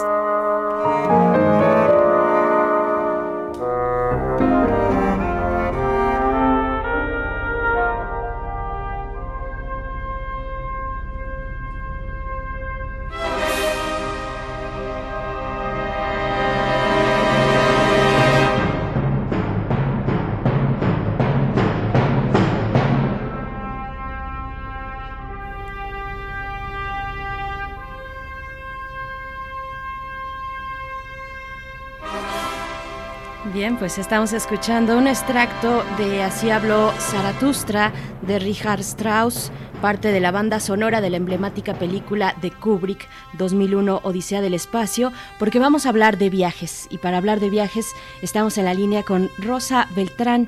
Ella es escritora y directora de la Casa Universitaria del Libro en la UNAM y pues te damos la bienvenida. Rosa Beltrán, ¿cómo te encuentras? Muy buenos días, gracias por estar de nuevo aquí en Primer Movimiento. Hola, ¿cómo están? Berenice, Miguel Ángel, muy contenta de estarlos escuchando, de saber que están ahí, igual que su auditorio. Eh, bueno, pues como dices tú, esa obertura a todos nos remite a la fantástica película de Kubrick y a lo que tenga que ver con el espacio. Y este sábado pasado, 30 de mayo, a las 3.22 presenciamos el lanzamiento de la nave SpaceX rumbo a la Estación Espacial Internacional tras despegar de la Florida y esta nave llegó a su destino el domingo. Fue un hecho histórico por dos razones. En primer lugar, porque Estados Unidos no había enviado a humanos al espacio desde hacía nueve años. Y también porque fue la primera vez que una empresa privada llevó a cabo este acontecimiento. Nos llamó la atención, eh, por un lado, que en la nave viajaran dos astronautas y un tercer pasajero el observar flotando dentro de la cápsula ese dinosaurio con lentejuelas fue por lo menos enigmático en principio.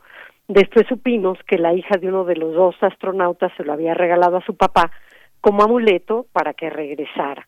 Y todos aquí nos preguntamos, bueno, ¿qué van a hacer en esa estación espacial y en qué consiste esto de que estén iniciando ya una práctica comercial para que la gente pueda ir a estaciones espaciales. Ray Bradbury, a quien estamos releyendo todos en esta cuarentena, imaginó viajes fuera de la Tierra en crónicas marcianas y lo que era ciencia ficción de pronto se ha vuelto una realidad casi pura y dura porque sabemos que esto es el inicio ya de una vida distinta fuera de la Tierra. Por supuesto. esta, perdón. No, no, sí, adelante. Y también está Miguel Ángel por ahí que te quiere saludar. Hola, Miguel Ángel. Sí, sí, la saludé. Ah, hola, hola. Pues, pues sí, que, además tiene la particularidad, perdón, Rosa Beltrán, de ser una misión, una misión con eh, este ingrediente, eh, el componente de, de, de, la inversión privada, muy puntualmente fue finalmente Elon Musk, este multimillonario dueño de Tesla Motors, quien puso la nave para que a través de la eh, plataforma de la NASA llegaran de nuevo al espacio, ¿no? Sí, yo no sé cómo va a ser este futuro fuera de la Tierra para algunos que ansían vivirlo, pero lo que sí sé es que en esta cuarentena que lleva más de 72 días, por lo menos en términos oficiales, una de las obsesiones constantes eh, de quienes estamos aquí, pues es salir desplazarnos, ir más allá de las paredes entre las que estamos confinados. Y tal vez esto se debe a que una de las necesidades básicas de los humanos después de comer y dormir sea viajar. Desde los primeros años, después que aprendimos a caminar, todos tuvimos el deseo innato de conocer el mundo, ¿no? Y al principio ese mundo era la madre, su olor, sus palabras, después fue la casa, y quienes la habitan y finalmente el, el afuera. Yo creo que habrá algunas personas de talante sedentario que decididamente no quieran salir, pero la mayoría amamos los viajes. Sí.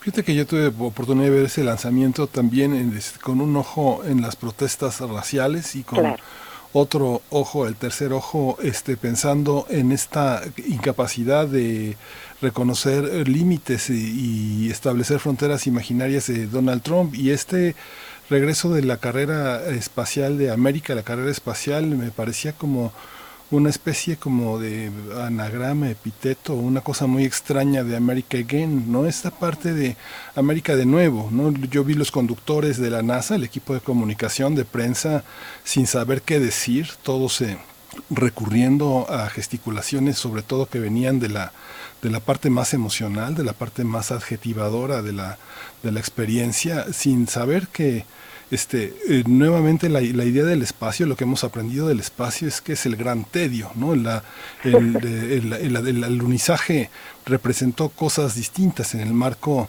de una Olimpiada y en el marco del 68, que fue este, internacional y que colocó al mundo de otra manera, ¿no? ¿Tú, tú cómo ves, Rosa? Bueno, tú estás haciendo, digamos, la lectura entre líneas, por supuesto. Es impresionante ver cómo se repite esta lucha entre potencias, y cómo se utiliza un viaje al espacio en un sentido político, en un momento además tan difícil y tan tenso, después de los más de 100.000 muertos que fueron portada del, New York Times y después del de eh, asesinato de este hombre que está haciendo arder en llamas literalmente a Estados Unidos.